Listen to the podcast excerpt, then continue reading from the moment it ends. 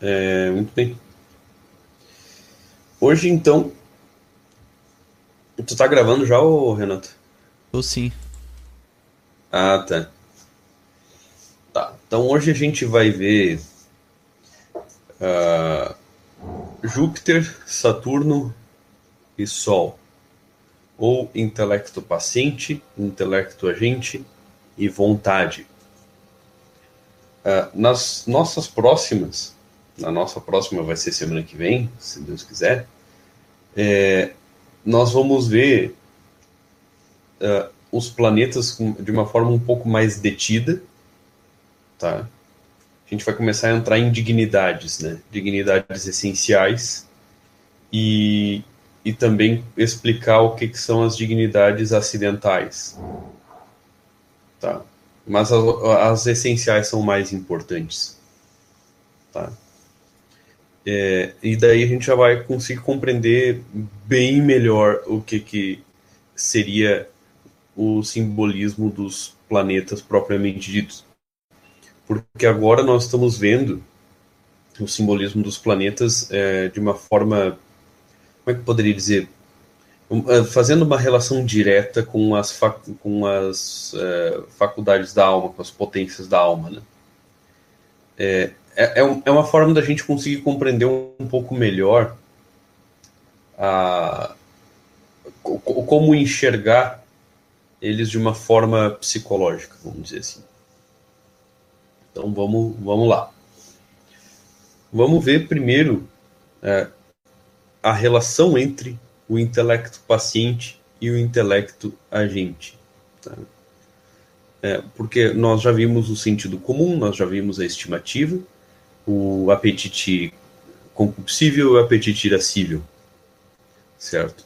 Mas uh, nós temos duas faculdades da alma que são especialmente interessantes agora da gente ver, para a gente compreender o que, é, o, o que é Júpiter e o que é Saturno na alma humana.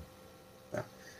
Então, assim, até agora a gente viu as potências uh, da alma, uh, assim chamadas particulares, que se relacionam diretamente com o aspecto sensível dos objetos. Né? Cor, cheiro, textura, é, o que eu quero dos objetos, é, o que, que os objetos podem fazer, é, como é que eu vou fazer, é, se eu tenho força para fazer, como os objetos me impressionam e assim por diante. É, então, até agora, nós temos visto a relação direta, então, dessas faculdades da alma com os objetos do mundo e com as. É, mas agora a gente vai começar a ver camadas mais profundas disso aí. Né? É, quando, quando a gente quando a gente é, percebe, por exemplo, que as pessoas percebem coisas de formas diferentes, né? a gente é, tem uma, uma ideia de como, embora os objetos sejam os mesmos, a experiência que cada pessoa tem com os objetos não é a mesma, embora o objeto seja o mesmo. Por exemplo, uma mesma pessoa pode ter uma experiência X e uma outra tem uma experiência Y, por exemplo, de namorar com uma determinada menina, né? namorar com uma determinada uh, moça. Né? Para um, aquela moça vai ser uma, uma, uma divindade, para o outro vai ser um demônio. Né? Então é, é a, a, gente percebe que a moça é a mesma. E às vezes a gente entra num, num esquema assim de achar que ah, ela agiu diferente, é, é, foram situações diferentes. Sim, sim, é verdade.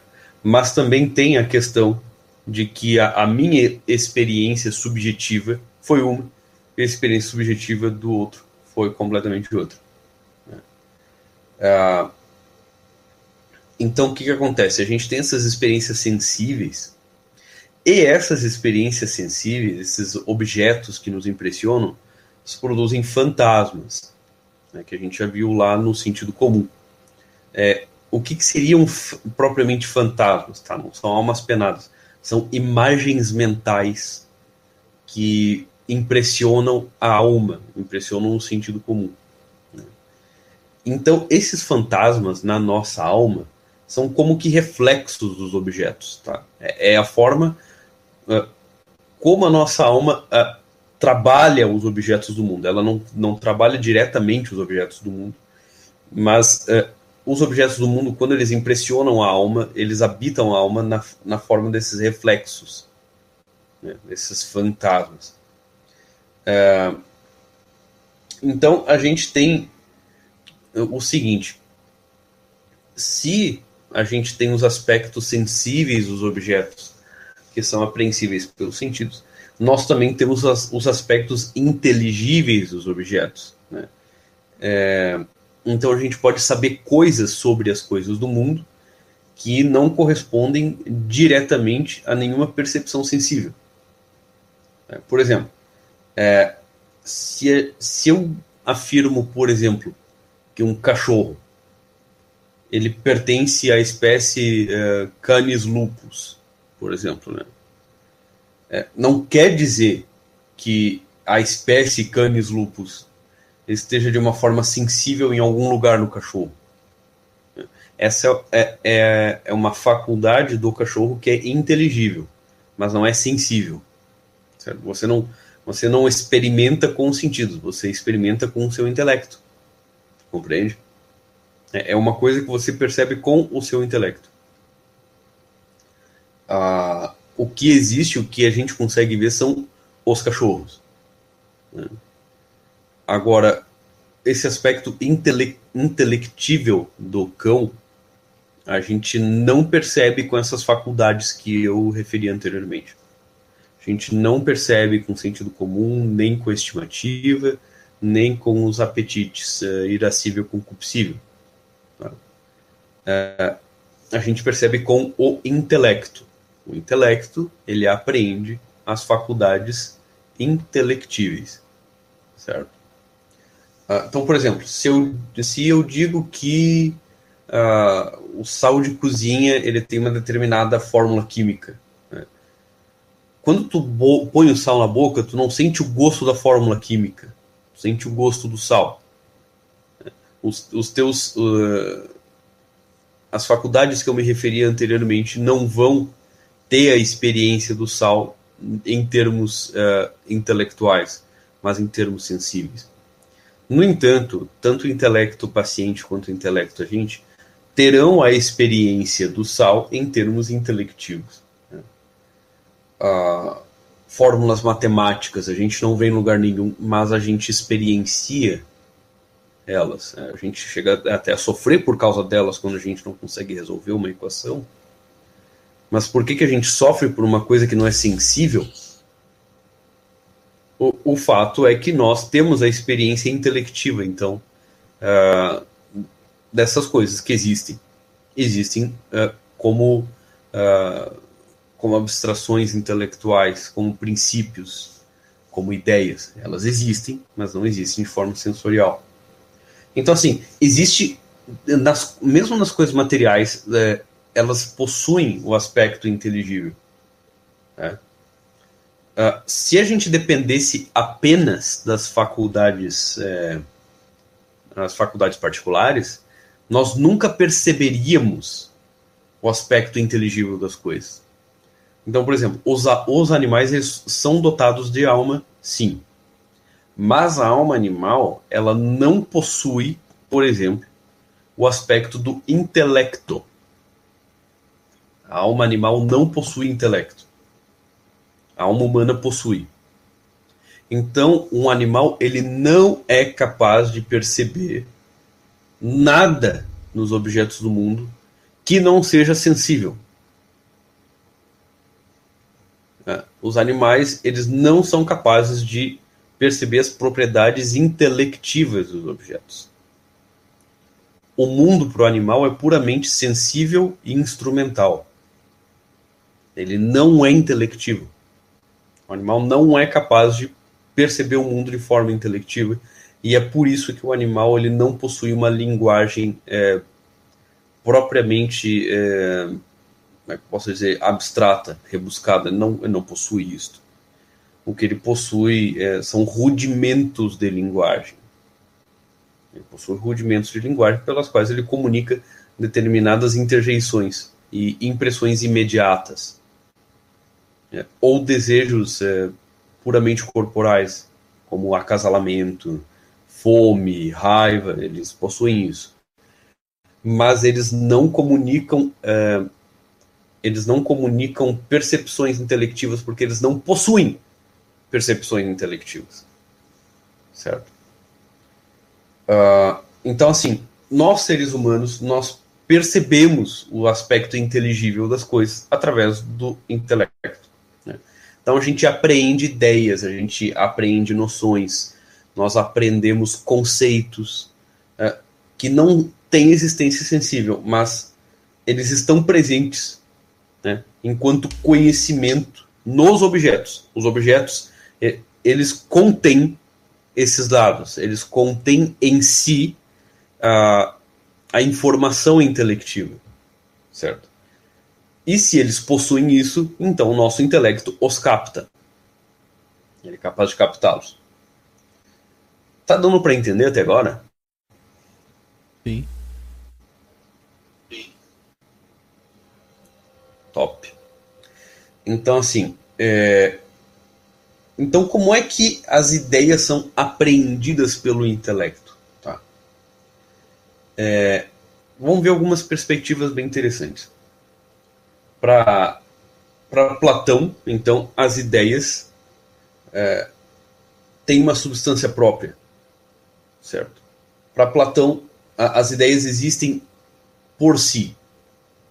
Elas existem, independentemente dos objetos que manifestam as ideias no mundo corpóreo.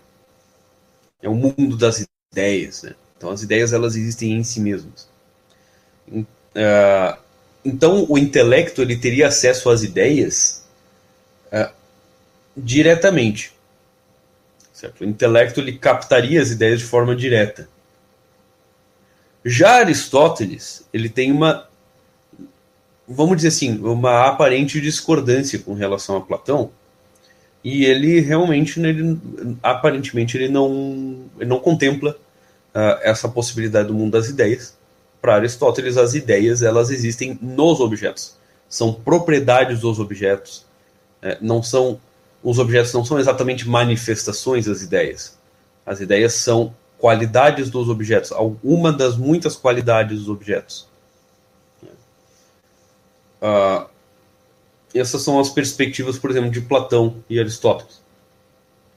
E daí a gente pode claramente observar que é, mesmo que a, a, apreensão dessas formas, dessas ideias seja direta, então, assim, por exemplo, a, o intelecto, ele a, ou ele apreende a ideia, ou ele não apreende. Você não apreende meia ideia. Entendeu? Você apre, ou, ou aprendeu a ideia, ou não aprendeu. Tá falhando aí para vocês? Não. Não. Tá, top.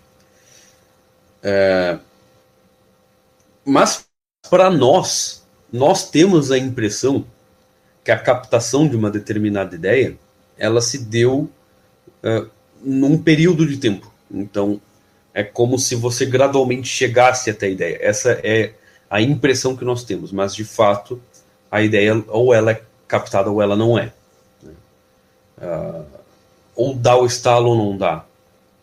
Ou dá o clique ou ainda não deu, vamos dizer assim. Por exemplo, quando eu olho a forma de um elefante, tá? eu não tenho a, a, apreensão da forma paquidérmica. Né? Uh, como se eu soubesse definir o, o elefante. Né? Uh, isso quando eu olho pela primeira vez. Quando eu olho pela primeira vez, eu não, eu não tenho a definição perfeita do que, que é a ideia do elefante. Eu só vejo a forma física sensorial do elefante. É, às vezes é preciso que eu veja muitos elefantes para que eu comece a captar a ideia, a forma, vamos dizer, a forma ideal do elefante. Né? É, e quando eu capto essa forma, essa ideia, o elefante ele se torna um objeto para o meu intelecto não é mais um objeto para a minha estimativa, para o meu apetite concupiscível, irascível, para o meu sentido comum. A, a partir daí, o meu intelecto passa a trabalhar no elefante. No elefante como uma ideia, como uma forma ideal. Tá? É, então, assim, a primeira vez que eu vejo um elefante, o que, que acaba acontecendo? É, eu vejo uh, aquele animal, é um animal grande, bem pesado, e a minha estimativa olha para ele, e depend, a depender do jeito que o elefante reage à minha presença, vai estimar que o bicho é perigoso ou não. Isso é o que a estimativa faz. Certo? Uh, o meu apetite concupiscível vai me dizer se aquela forma, é, se aquele animal é agradável de se ver, de se estar por perto ou não. O meu apetite irascível vai me dizer se eu poderia, por acaso, é, derrotar esse animal ou não. Certo? Se eu poderia dominá-lo, subjugá-lo, ou se eu deveria correr dele. E a memória de ter visto o elefante fica no meu sentido comum. Né? É... Então a gente vai. Para o elefante se tornar uma, uma ideia, a gente tem que ver ele muito. Ou um elefante muitas vezes. Né? A gente vai pegando. Como é poderia dizer? É, a gente vai pegando como que notas do elefante. Ah, ele é grande, mas ele é pesado. Daí, através dos meus sentidos, eu vou perceber. Não, de fato, ele faz um barulho quando ele caminha. Ele parece pesado, deixa pegados. Então ele é pesado, é, ele é grande, ele é gordo, ele anda de quatro, ele é feio, ele tem aquelas presas, ele é narigudo, etc. Então perceba que essas, quali essas qualidades, assim, quadrúpede, pesado, gordo, grande, perigoso, temperamental, etc., é, vão se transformando em notas dentro da ideia do elefante. O elefante ele vai se tornando ideia na medida que essas notas vão sendo coletadas. Tá? Mas é, a ideia total do elefante eu ainda não captei. É, ainda não foi captada. Não estou captando ela gradualmente. Eu estou juntando notas para, para que ela possa ser captada pelo intelecto. Tá? E aí, quando eu tenho essas notas uh, numa quantidade suficiente, aí o intelecto, ah, isso é. Taran, né? não é apenas um bicho estranho, cinza, que. que tá, tá, tá, tá, tá. Quando eu juntei essas notas todas, eu formei na minha. Assim, eu tenho fantasmas suficientes para que o intelecto trabalhe sobre esses fantasmas e a partir dessas notas, aí ele. Ah, isto é um elefante. E a partir daí ele tem o conceito desse animal. E ele vai e o intelecto vai passar a comparar então este conceito com outros conceitos. E assim ele vai delimitando ainda mais o conceito. Ah, ok, o elefante ele não bota ovo, portanto ele não é um réptil, ele não é uma ave. Né? Então o intelecto ele vai fazendo essas comparações para ir é, delimitando ainda mais o conceito de elefante. É, isso aí é, todo, todo ser humano faz, todo ser humano faz, todo ser humano é, normal ele é, ele é plenamente capaz de fazer isso aí. É claro, existem pessoas cujos intelectos são mais poderosos do que outras. Isso é fato. É, vamos dizer assim, são é, é, inteligências naturais mais acesas do que outras, mais objetivas do que outras, é, mais rápidas do que outras, por exemplo. Né? É, mas, mesmo que hajam pessoas com é, intelectos mais privilegiados e outras com intelectos menos privilegiados, as pessoas, é, as pessoas possuem intelecto. Certo? Não, é, não existe ser humano sem intelecto. Basicamente é isso. É, então, assim, vamos pular para São Tomás. São Tomás também, também nos diz uma coisa interessante. Né? é, São Tomás ele distingue duas operações intelectuais que vão ser especialmente interessantes para nós, porque elas são perfeitamente semelhantes aos planetas que a gente quer abordar, que são Júpiter e Saturno. Tá? É, São Tomás ele distingue a, a, uma operação intelectual que equivale simplesmente a inteligir o que for inteligível, e a outra que equivale a comparar as notas e buscar inteligibilidade. Então são duas operações de uma mesma faculdade, uma operação passiva e uma operação ativa. Aí é que nós temos o intelecto paciente, que é o que percebe, e o intelecto agente, que é o que se esforça em juntar as notas para que o paciente capte. Entendeu? O intelecto uh, agente nunca capta nada. Tá? O intelecto agente é mais ou menos como se fosse um, um cientista que vai para o laboratório dele, faz experiência, faz experiência, lê artigo, faz experiência, lê artigo, e no final do expediente ele não entendeu nada. E é todo dia assim. Ele se esforça, se esforça, se esforça e no final ele não entendeu nada. Ou como se fosse um pedreiro que todo dia vai para vai a obra, ele trabalha, trabalha, trabalha, trabalha, trabalha, mas ele nunca entendeu direito o que ele fez. Sabe? Ele olha porque ele fez, ele, o que, que eu fiz aqui exatamente? Uma parede, foi foi uma chapa, foi uma foi foi foi o quê? Foi um pilar, foi foi um telhado. O que que eu Isso é fiz? Saturno, Isso é né? Saturno, né? Exatamente. Isso é Saturno. Assim, você só tem a experiência do esforço, você só tem a experiência do uh, de ter que trabalhar, mas você não sabe exatamente o que, que é aquilo ali. Você não, você não entende o que é aquilo. Você só sabe que é um esforço.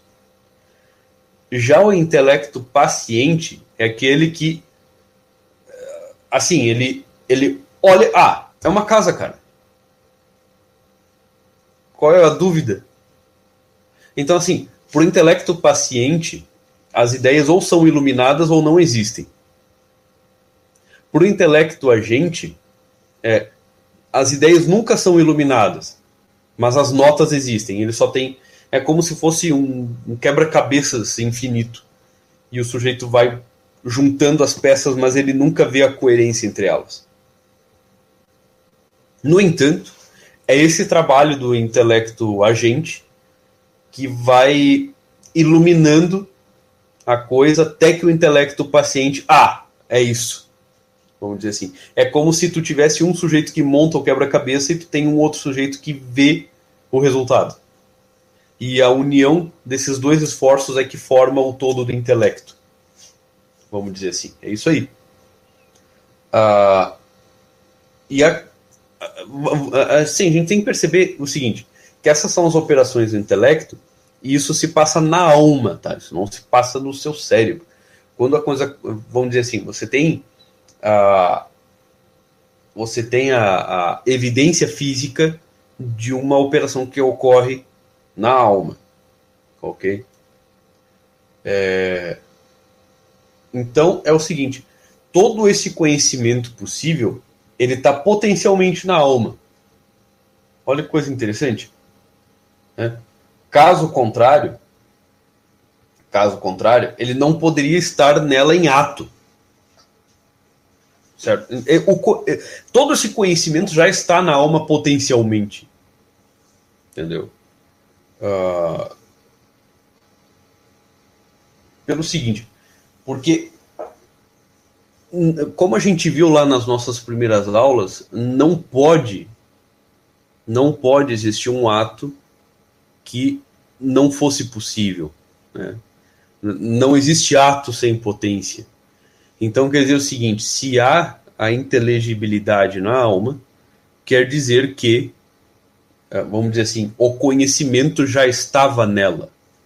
Olha que coisa interessante. Uh, então, por exemplo, uma outra denominação para intelecto uh, intelecto paciente é intelecto possível. Então, assim, botando de uma forma resumida, o intelecto agente seria a luz que ilumina o objeto para que, para que o intelecto paciente possa captar. Né? É, um ajeita a bola e o outro chuta para gol. Né? Então, vamos dizer assim, o cara que ajeita para o outro chutar nunca faz o gol, entendeu? E tem um que só faz gol. É uma outra forma da gente entender intelecto paciente e intelecto agente. Um ajeita e o outro ensapa. Um, é, vamos dizer assim, deixa tudo preparadinho para que o outro vá lá e simplesmente faça o trabalho. Ou melhor, nenhum trabalho, apenas atinja o sucesso, vamos dizer assim. Certo? É, então, através através da compreensão das propriedades do intelecto como intelecto agente e intelecto paciente, a gente tem uma ideia muito clara do que é Saturno e do que é Júpiter. Tendo essa noção, você sabe o que é Saturno e o que é Júpiter. Bem, bem fácil. Tá? É, então, assim, na sua alma, Saturno aparece desse jeito. Você nunca entende por quê. Sabe? Eu posso aqui. Uma pessoa pode. Cara, coroa, eu tenho é, Saturno no planeta, no, no signo tal, na casa tal. E aí eu posso passar aqui 5, 6 horas explicando como é que é a experiência do Saturno ali. É, a pessoa pode até compreender conceptualmente isso aí, mas quando ela vai viver isso, isso não ajuda muito. Isso realmente não ajuda muito. Pode ajudar de uma forma subjetiva a pessoa uh, identificar a experiência de Saturno na vida dela e dizer: ah, ok, isso aqui é uma coisa insolúvel mesmo para mim, não tem jeito. Só que uma coisa é a pessoa compreender conceptualmente, outra coisa é ela viver um negócio. Saturno é sempre percebido como uma coisa para qual você não vê saída nunca. Sabe? É, Saturno é é uma coisa em que você vive, vive, vive o negócio, coleta, coleta, coleta, coleta a experiência e a coisa é sempre horrível, é sempre sofrida. Sabe? Você nunca compreende por que, que a coisa é assim, mas você percebe que ela é é muito séria. Sabe? É por isso que eu vivo dizendo, Saturno é alguma coisa que você percebe como muito sério e, e parece que ninguém mais percebe a gravidade daquela coisa como você percebe. Né? E em Saturno você também tem a experiência da fragilidade do ser humano, da fragilidade da vida humana em algum aspecto. Né? Uh, vamos supor Saturno na segunda casa, por exemplo. Ali a pessoa tem uma experiência da fragilidade da condição material do ser humano. Precisamente porque, geralmente, uma pessoa que tem Saturno na segunda casa, é, frequentemente ela passa por grandes dificuldades materiais, financeiras, principalmente. É, de coisas, sabe? Ela não consegue manter coisas, ela perde dinheiro facilmente. Mesmo com muito trabalho, o dinheiro vai embora. É, ou ela não consegue é, juntar, sabe? Ah, vamos dizer, ah, isso é cope porque trabalhando se consegue. Cara, é o seguinte, é, não é só o seu esforço que, que vai garantir o teu sucesso, tem um monte de outras coisas que podem concor concorrer a, a, seu favor ou contra você. Tá? Pode ser que você nunca consiga uma vaga de emprego, não importa o quão qualificado você seja. Pode ser que sempre que você vai procurar uma vaga de emprego decente, tenha um outro melhor que você e ele é contratado. Pode ser que você ganhe de fato muito dinheiro, mas sempre acontece alguma coisa que leva esse dinheiro embora, sabe? Tem muitas coisas que vão acontecer, que podem acontecer para que você não tenha esse dinheiro, entendeu? Para que ele vá embora, para que as coisas sejam destruídas, sei lá, acontece algum acidente e aquilo que você juntou de uma forma tão laboriosa, a coisa vai embora, foge da tua mão. E você nunca entende por que, que a coisa aconteceu. Ela só aconteceu. Então, é, seria um exemplo clássico de Saturno na segunda casa. Já é diferente da experiência de Marte na segunda casa. Marte na segunda casa já é uma coisa que você vence, só que vence com esforço. E geralmente vem algum, alguma recompensa por você ter vencido aquilo ali, você se vê mais capaz. Mas é sempre uma coisa desagradável. Saturno não é só desagradável. Saturno é desagradável e algumas vezes desesperador. Porque você realmente não vê luz ali. Você só vê obstrução, você só vê dificuldade. É como eu já muitas vezes falei do meu próprio caso, é, com relação a, a maledicência. Eu compreendo todo, tudo que está envolvido na maledicência. Eu consigo compreender conceptualmente, eu consigo compreender quando há pessoas que me explicam por que, que o fulano começou a falar mal de mim do nada, por que, que Beltrano começou a inventar coisa a meu respeito, ou coisa do gênero. Uh, mas o fato é que a coisa, para mim, sempre aparece como uma obstrução. Sabe? Sempre aparece como uma obstrução. Então, é, vamos dizer assim, é uma coisa para o qual a única opção de alívio é realmente uma intervenção divina. É, é Deus mesmo. Certo? É, é, vamos dizer, é um tipo de desespero que só, só Deus resolve, de fato. Desculpa, acho que alguém ia falar alguma coisa aí. Não. Não? não. Ah, tá. Beleza. É, enquanto que Júpiter é o oposto. Júpiter é, o, é exatamente o contrário disso aí.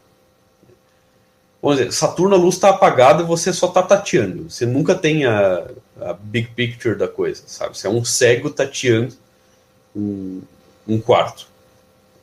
E às vezes você encontra umas coisas ruins ali. E não sabe por que está ali, não sabe por que, que veio, etc. Já Júpiter é a luz acesa. Você vê claramente cada uma das coisas. É, e inclusive sabe onde é que estão os perigos ali, a coisa está ah, clara, extremamente clara para você. Você consegue ver claro como se tivesse batendo um sol do meio-dia, talvez melhor ainda. Está batendo um sol do meio-dia na, naquele objeto e você consegue ver perfeitamente tudo relacionado àquela área, aquele assunto, certo? É, não é por acaso que Júpiter, na astrologia védica, é chamada Guru. Júpiter é chamado Guru. E Guru é exatamente aquele que é, ilumina as coisas para os outros. É, por isso, Guru é chamado de guia, é aquele que está iluminando o caminho. Ele já traçou aquele caminho, já foi por ali e ele está iluminando o caminho. Aquele que ilumina o caminho é chamado Guru. Uh, e Júpiter na astrologia védica é chamado de Guru e é um nome muito apropriado, bastante apropriado. Né? Uh, só viés de curiosidade, vocês sabem como é que Saturno é chamado na astrologia védica, na astrologia indiana? Nem ideia, né? Não. É chamado, é chamado Sunny. Interessante, né? Daniel o quê? Hã? Daniel o quê? Daniel o quê? É, Sunny. Sunny é basicamente como se fosse um. É, vamos dizer assim, é um grande, uma grande coisa vindo para cima de você, sabe?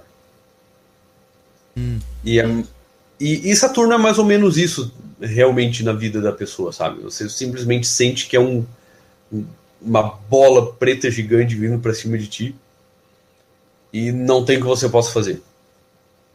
Sabe? Gritar não vai adiantar, então você só sofre aquilo ali. Uh, então, por exemplo, quando a gente é, quando a gente analisa, por exemplo, a qualidade do intelecto paciente né? uh, e a gente compara com Júpiter,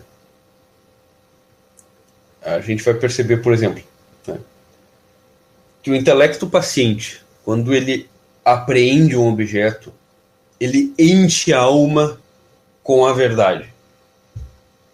Certo? Então isso nos parece, quando a gente olha assim, parece ser uma qualidade aérea.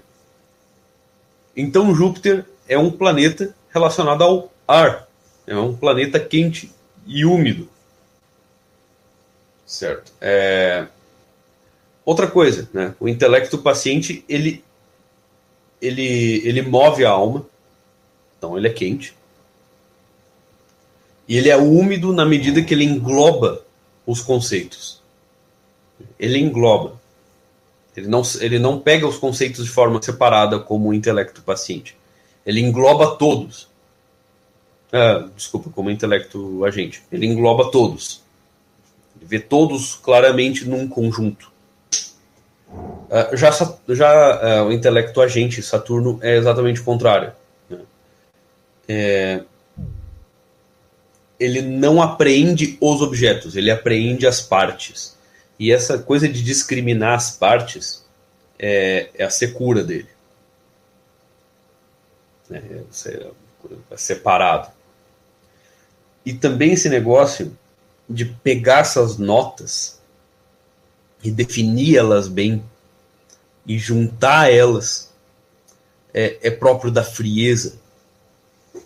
Então, Saturno é seco e frio, portanto é melancólico. Saturno é melancólico. Né? É, é terra. E Júpiter é, é ar, é sanguíneo. Entendeu? É, se a gente fosse pensar num personagem jupiterino, o Papai Noel. Papai Noel é o Júpiter. Só que tem um problema na figura do Papai Noel. Tá? Papai Noel não é só jupiteriano, ele é meio lunar também, porque ele é gordo. E Júpiter não é exatamente gordo. Júpiter é grande. Júpiter, na verdade, é, é um tipo maior do que Saturno. Saturno pode ser grande, mas Júpiter é maior. Júpiter é um, é um sujeito grande, de peito largo, sorridente e muito generoso. Tá rindo o tempo todo. Isso é Júpiter. É, Júpiter é masculino e é um tipo masculino que está sempre, sempre falando piada. Assim, é... Pensa num cara grandão falando piada o tempo todo, alegre, contente, dando presente para todo mundo que está na volta. Isso é Júpiter. Uh...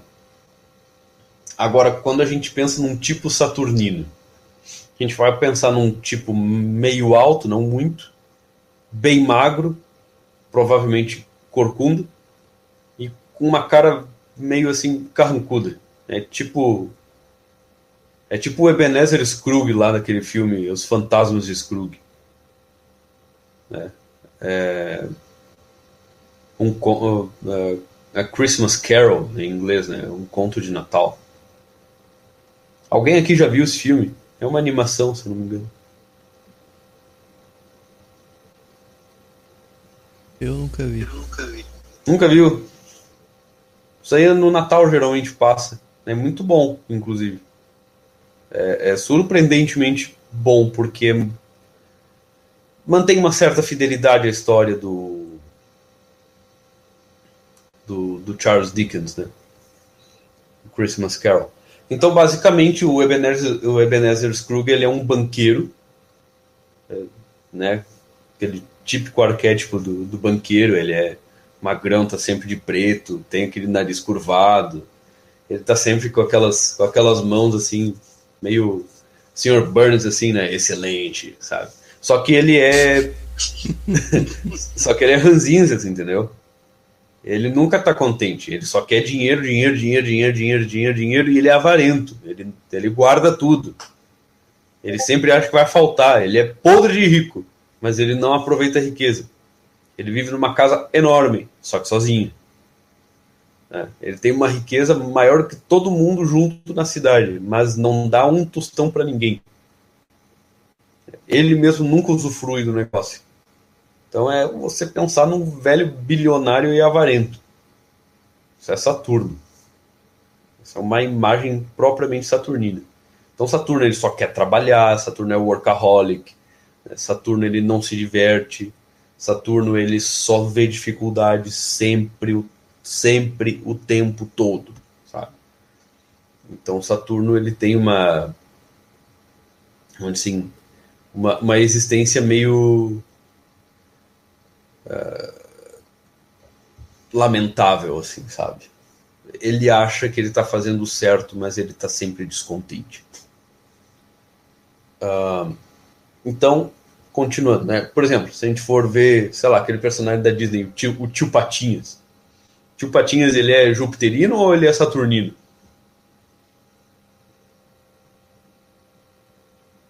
Saturnino. Saturnino. Exatamente. Apesar ele é um de... Apesar de rico. Apesar de rico, exatamente. Mas a, a riqueza dele vem da saturnice dele. Tu percebe isso claramente. Ele está sempre pensando em investir o dinheiro, em ganhar dinheiro, e é dinheiro, e é dinheiro, só que ele nunca aproveita o negócio. Ele, ele nunca aproveita para si. O dinheiro aproveita-se a si mesmo, sabe? É, é, o esforço pelo esforço. E, e, ele se justifica nesse esforço, vamos dizer assim. Né? Saturno também é assim, ele se justifica pelo esforço, mas ele nunca se justifica pelo resultado, porque ele nunca chega no resultado. Já Saturno é o resultado sempre, é sempre o resultado. Então é por isso, por exemplo, que quando a gente analisa, sei lá, Júpiter, nós temos um aspecto bom, um aspecto ruim de Júpiter. Vamos dizer, se você tem um aspecto ruim de Júpiter, eh, você cria uma, você vê uma pessoa que, apesar dela perceber as coisas, vamos dizer assim, essa percepção imediata das coisas cria nela uma certa preguiça, como se ela nunca precisasse se esforçar se esforçar, vamos dizer assim. E eu já conheci muitas pessoas assim, com talento mil, cara, com talento de sobra, sabe? Muito assim. Se ela se esforçasse um pouco, ela podia ser uma pessoa realmente grande. Mas ela ela entra numas assim que ela não precisa se esforçar. Porque no mínimo que ela faz, ela já tem aquilo que ela quer. O mínimo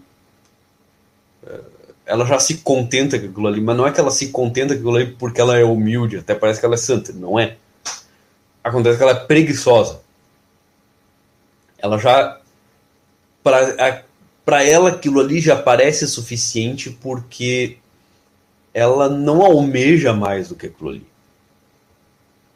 Aquele gozo, assim, aquele, aquele usufruto dela, para ela já tá bom já tá bom usufruir. E, e, você percebe que a preguiça vem exatamente porque ela só vê essa facilidade em termos de, de usufruto. É por isso que ela é preguiçosa. Não é porque ela se vê incapaz. Não, ao contrário, ela tem, a, ela tem experiência da extrema capacidade. Só que como ela só olha para essa capacidade de uma forma é, egoísta, egoística mesmo, como se ela não precisasse fazer nada, não, não precisasse frutificar aquilo é, para além dela, pra, né? Vamos dizer assim, é como a parábola do talento. Ali você tem diferentes, diferentes modos de Júpiter. Júpiter também é, é, referido como bênçãos. Né? É, uma, é a grande bênção que você, você recebe na sua vida. Então, por exemplo, Saturno ele tem, ele dura em um signo ele dura dois anos, dois anos e meio, às vezes. E Júpiter é de, de ano em ano. Isso também nos mostra como se, vamos dizer assim, a, a, as dificuldades, Deus nos dá as dificuldades, sim, né? Deus nos dá Saturno para a gente aprender a se disciplinar, mas ele dá em muito mais do que o dobro bênçãos, facilidades, consolações. Então a gente tem consolação o tempo todo. O tempo todo a gente está tendo consolação. E Júpiter é uma consolação na nossa vida, é uma capacidade que nós temos. E é uma coisa que a gente pega muito fácil. Todo mundo tem Júpiter, todo mundo tem. E é ali que você percebe a facilidade da vida, sabe? Ali, ali a vida é fácil. Ali é um assunto que para você você manja, entendeu? Você manja na hora.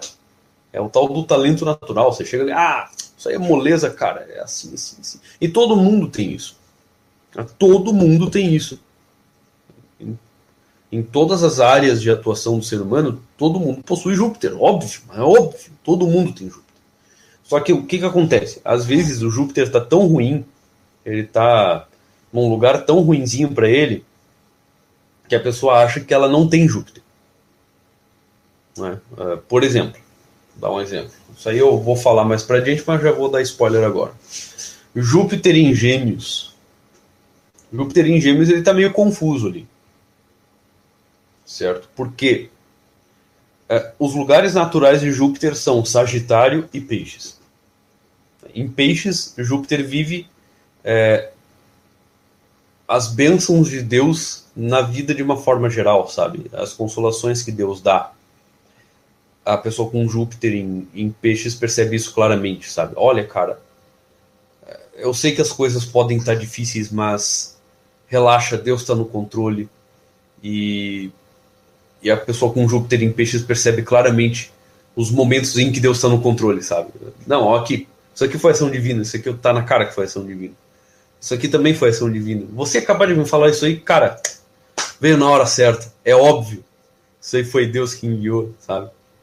É, às vezes a pessoa ela pode até não ser necessariamente religiosa, mas ela percebe, vamos dizer assim, as notas de alguém para com ela ela percebe essas facilidades, ela já aproveita essas facilidades porque ela está vendo que aquilo ali é obviamente uma facilidade para ela.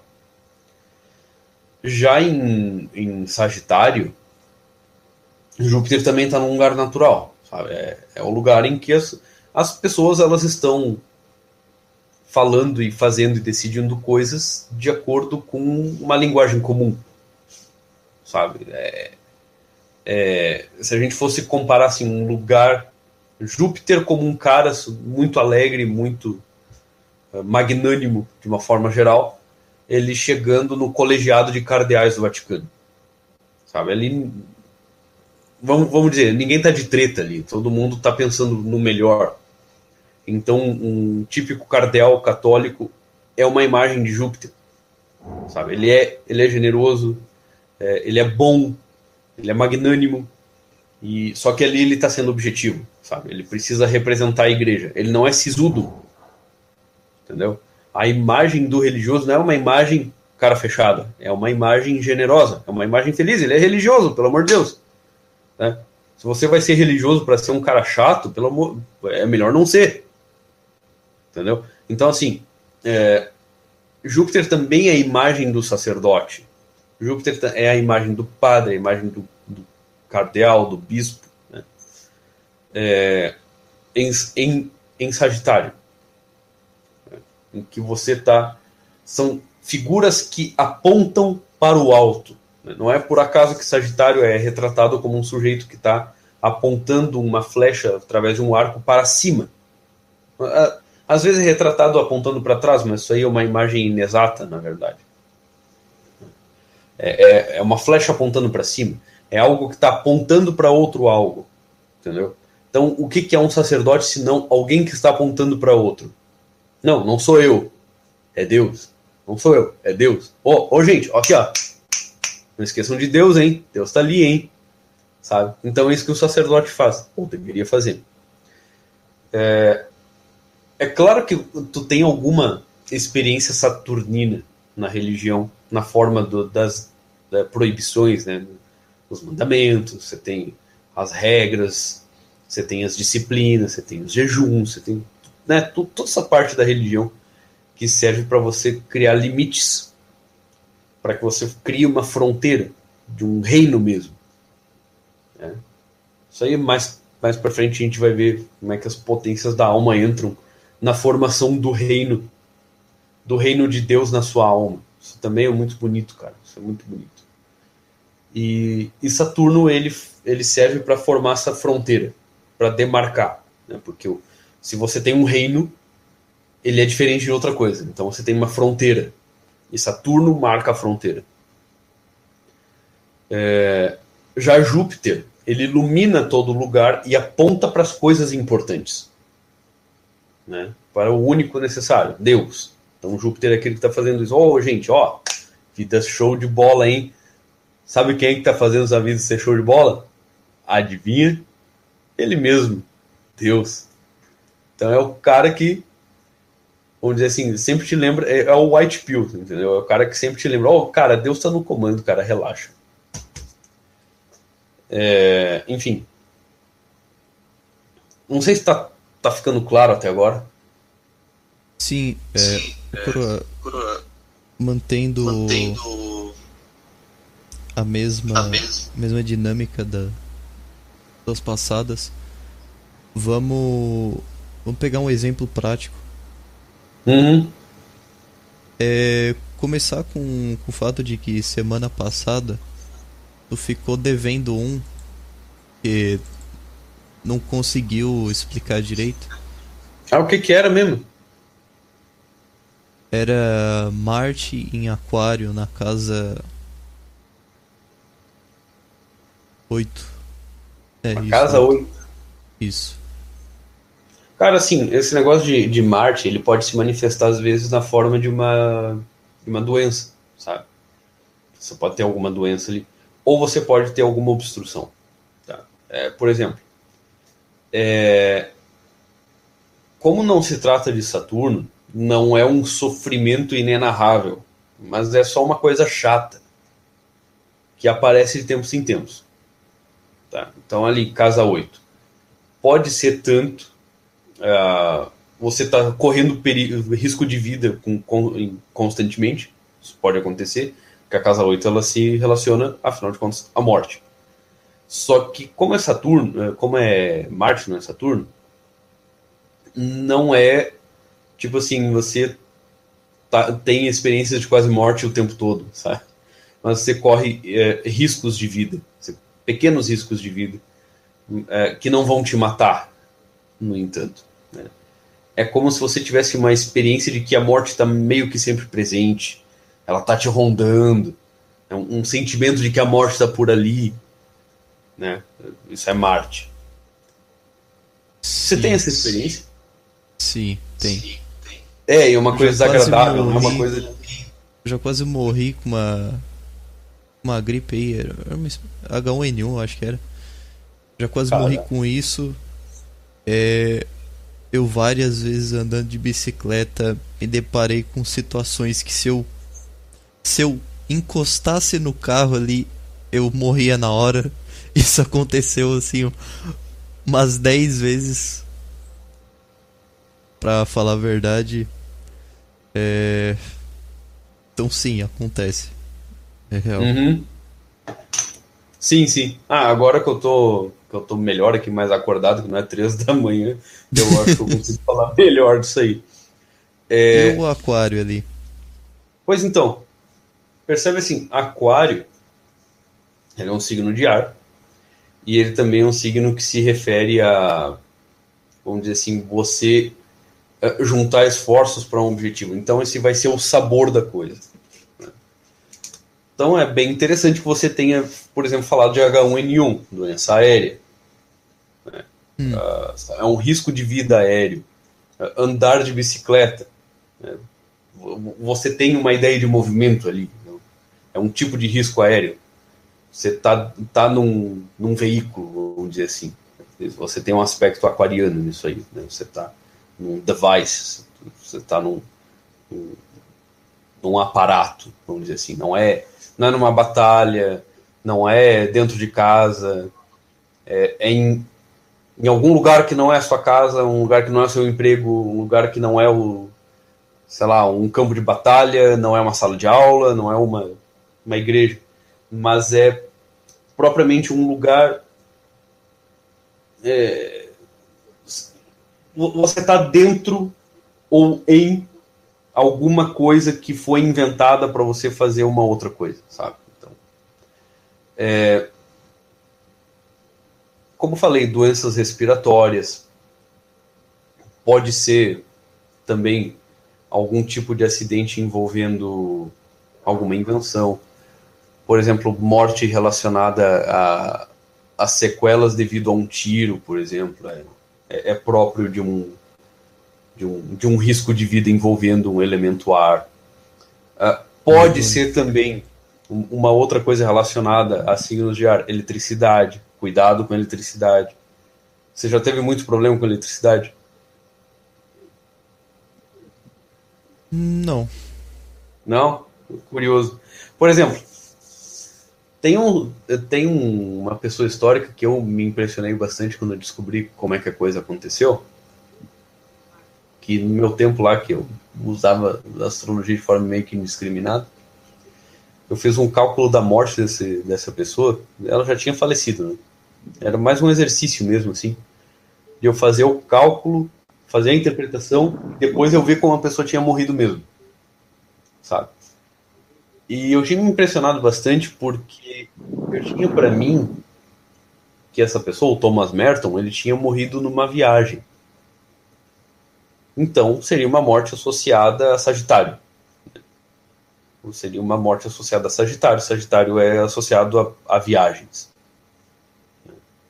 A grandes viagens. Enquanto que, que Gêmeos é associado a pequenas viagens, por exemplo. Uh, ou por exemplo, como é um, se trata, como o Sagitário se trata de um signo de fogo, poderia ser uma morte repentina e brusca. Por exemplo, uma pessoa que morre por queda de avião. Isso é obviamente uma morte de tipo sagitariano, porque ela estava viajando e ela teve uma morte repentina, geralmente associada a um grande trauma ou a um incêndio. Isso é uma obviamente uma morte de tipo fogo enquanto que morte de tipo ar é uma coisa que é, não é tão instantânea assim, sabe? É uma coisa que leva um pouquinho mais de tempo. O fogo ele é imediato, ele é violento. O ar ele é menos violento, é uma coisa que leva um pouco mais de tempo. Né? Uh, e o Thomas Merton, eu tinha feito o cálculo do mapa dele, não, mas peraí, o cara não morreu, de acordo com o meu cálculo, o cara não morreu de viagem, o cara morreu por sequelas de um de um acidente envolvendo envolvendo eletricidade ou comunicação. Estranho, né? Eletricidade e comunicação. Como é que uma pessoa morre assim, né? Comunica, de comunicação, como é que a pessoa, sei lá, teve um ataque, mas se fosse ataque cardíaco seria em leão, né? Então não, também não procede. Como é que pode uma coisa dessa? E era na casa 3, portanto relacionado aos braços. Né? A casa diz a parte do corpo e o signo diz o sabor da coisa, né? O tipo. Então foi uma coisa relacionada a braço e relacionada a, ar, gêmeos, comunicação. Curioso. Então a conclusão que eu tinha chegado, pô, então o que, que aconteceu? Esse sujeito, ele estava falando com alguém, tocou num fio desencapado e morreu? Então, pode ser isso. Daí eu fui lá ver exatamente a circunstância da morte do Thomas Merton e eis que eu acabei descobrindo que ele realmente morreu porque ele levou um, um choque muito, muito alto quando ele estava pegando um microfone para falar para monges budistas. Nossa! Nossa! É. Caramba! Caramba! Caraca, exatamente, cara. É, então é bem curioso isso. Por, que, por que, que eu tô falando disso aí, parte da morte tal? Porque como se trata de oitava casa, que é a casa da morte, e assuntos relacionados à morte, mas não só isso, tá? É uma forma de você experimentar esse Marte. É, tu de fato pode experimentar vários é, riscos de vida, mas tu nunca vai chegar a morrer por causa deles. Você vai se debilitar, é, tu vai te chatear muito, vão ser empecilhos na tua vida, vão ser coisas chatas. Mas tu nunca vai sentir como um troço, meu Deus, eu nunca vou me livrar disso, sabe? Não, é uma coisa chata pra caramba. Cuidado então, medonho. É. Mas isso aí, cara, mesmo tomando cuidado, isso aí não vai te deixar, cara. Desculpa dizer. Então é. É da vida, cara. Isso aí é assim mesmo. É, tem coisas que você consegue lutar e escapar quando elas aparecem. Isso aí é Marte. E existem coisas que quando aparece, cara, só sofre. Isso aí é Saturno. É, uma outra possibilidade para esse teu, para essa tua oitava, esse teu Marte na oitava casa seria heranças, sabe? Pode ser que as coisas que tu herdes sejam ruins. Tu herda, só que é uma merda. É tipo, você herda, só que você herda dívida. Você herda, só que você herda coisa quebrada. Herda no, herda no, no sentido, no de, de só financeiro? Só financeiro? Não, pode ser outras coisas também. Não precisa ser só objetos. Pode assim, ser. Eu, eu herdei perna torta do meu pai, ouvido ruim. é, pode ser também. Sim, sim. É, é, é, bem curioso isso, inclusive. É, é uma possibilidade, sim, desse Marte na oitava casa. Uh, pode ser, por exemplo, ah, você herdou uma terra de alguém.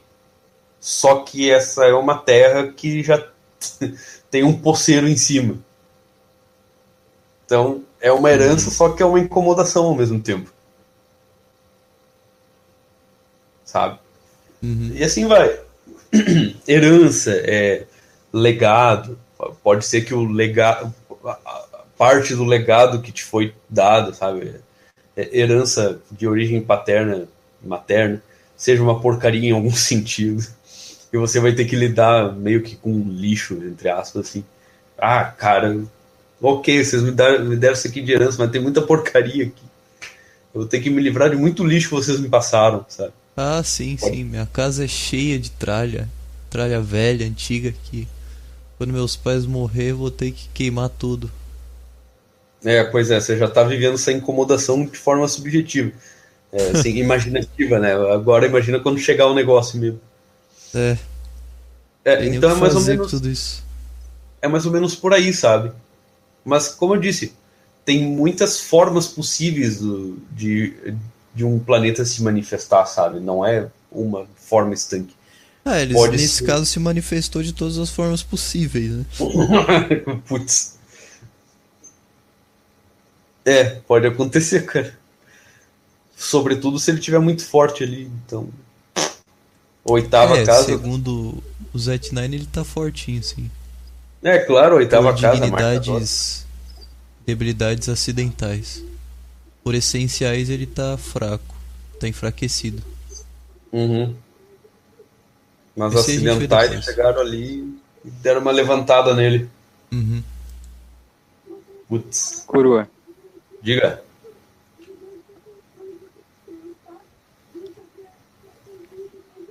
Ué. Coroa, um exemplo, um exemplo prático de, de Marte que poderia te pedir para interpretar e que me explica um estado de um planeta que a exaltação é Marte em Capricórnio. Ah, ele gosta, claro. O que que tem? Como se interpreta isso? Por exemplo, Marte em Capricórnio na 4, um exemplo. Ah, sim.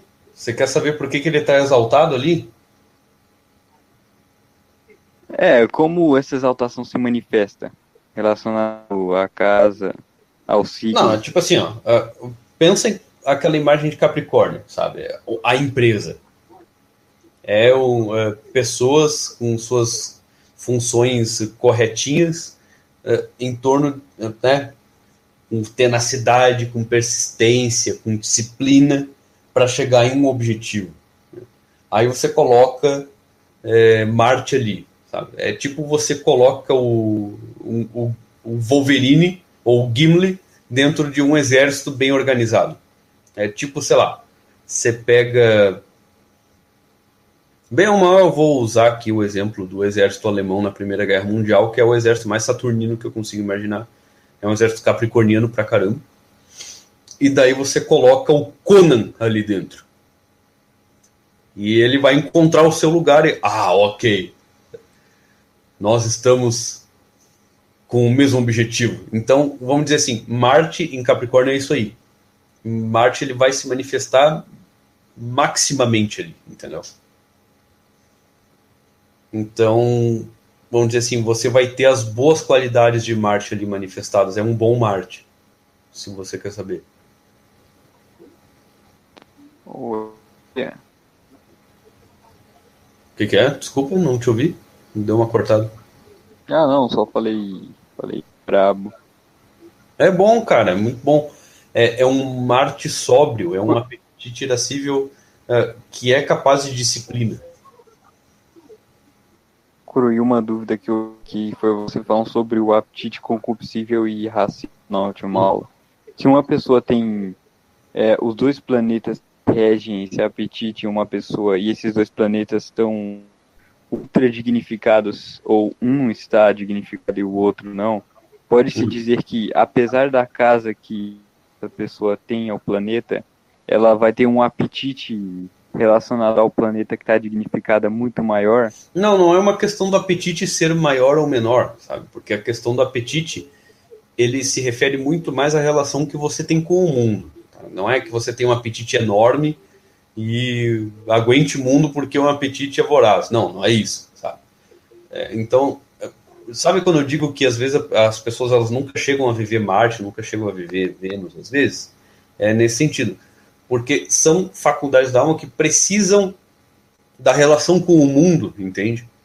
Então, por exemplo, se você tem um ambiente em que esse teu apetite irascível bom, teu apetite irascível top, ele não se não tem como se manifestar, cara, você pode ter o apetite irascível mais disciplinado do mundo.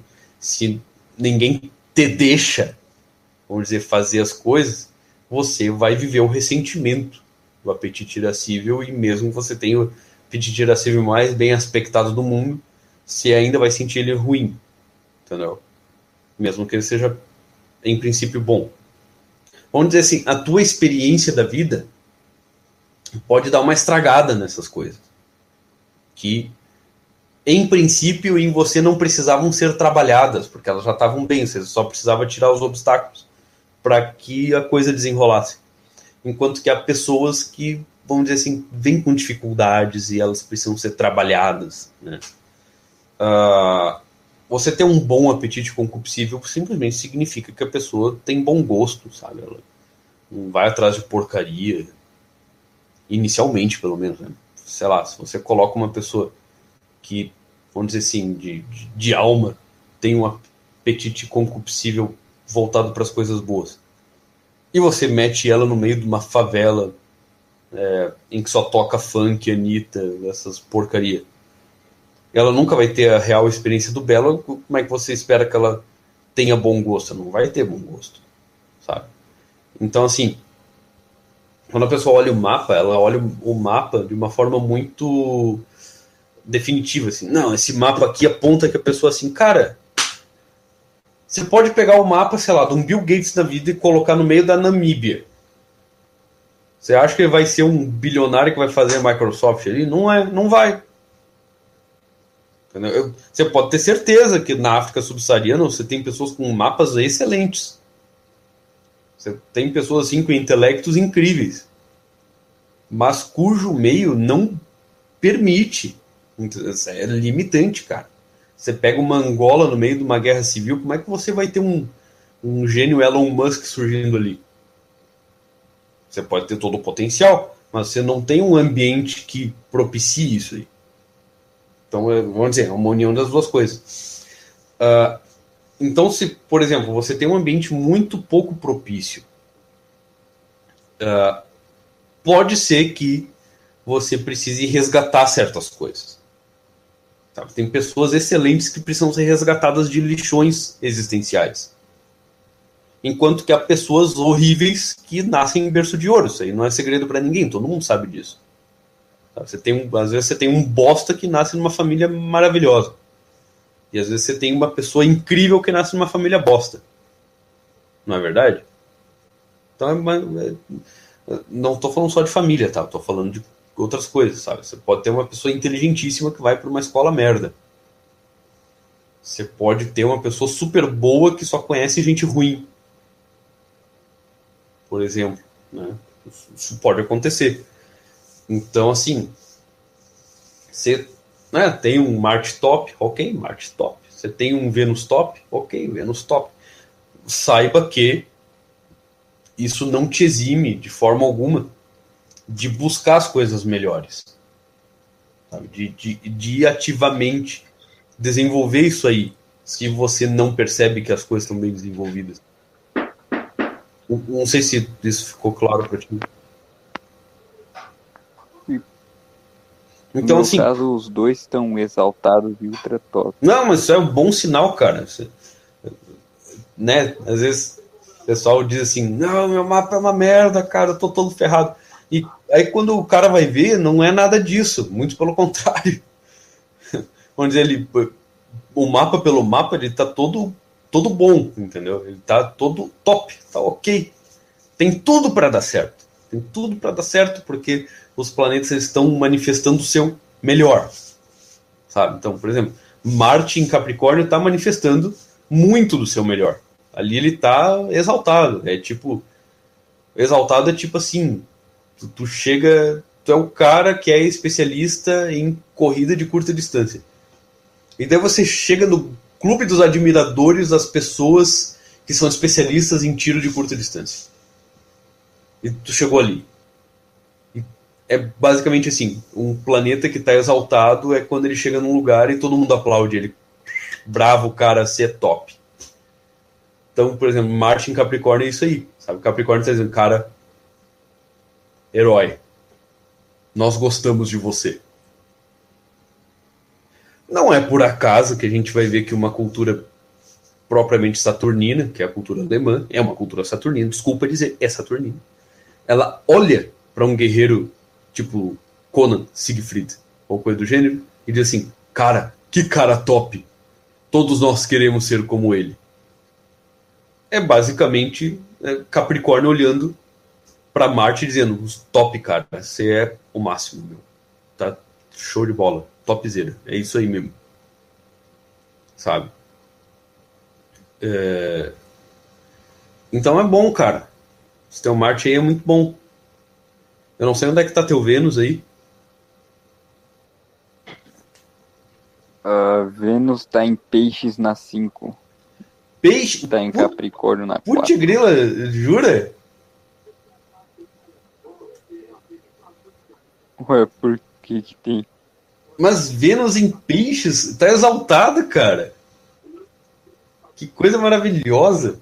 Então, assim, é, é, é tipo assim: peixes é inspiração. Vênus, apetite concupiscível, é, é o apetite da inspiração. É inspiração na inspiração. Entendeu? Então, você, é, assim, Vênus em peixes, você tem inspiração nas coisas belas. Então, tipo, você vê uma coisa bela, cara, isso é belo, que coisa maravilhosa, e você sente deleite na beleza. É um deleite fácil. Tem gente que tem um deleite muito ruim. Tipo eu, tenho um deleite horrível. Dificilmente uma coisa me agrada. Já você não. As coisas, as coisas serem belas já te agrada enormemente. Você tem uma experiência da agradabilidade muito, mas muito, mas muito, mas muito fácil, cara.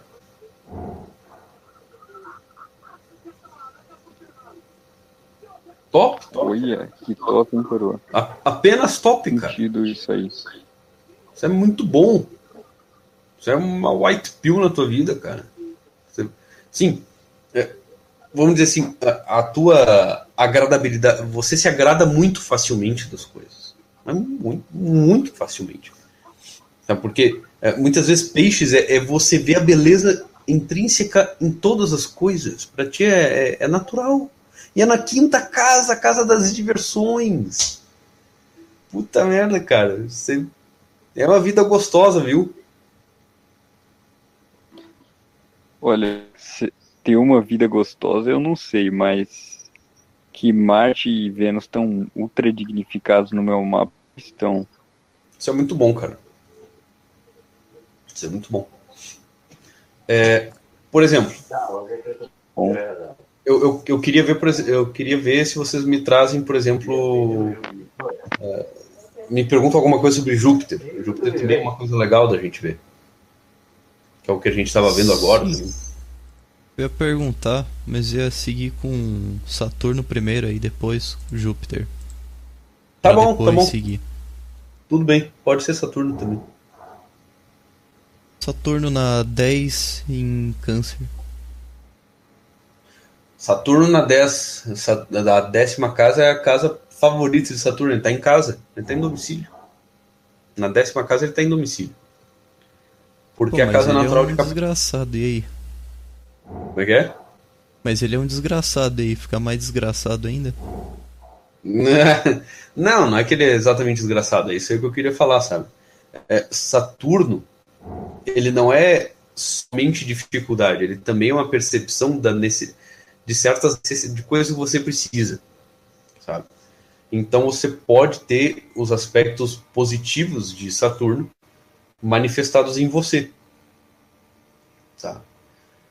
Uh, uma coisa curiosa no caso aí de Saturno aí é que estando ele em Câncer, tá? Ele não está dignificado, sabe? Ele está ele está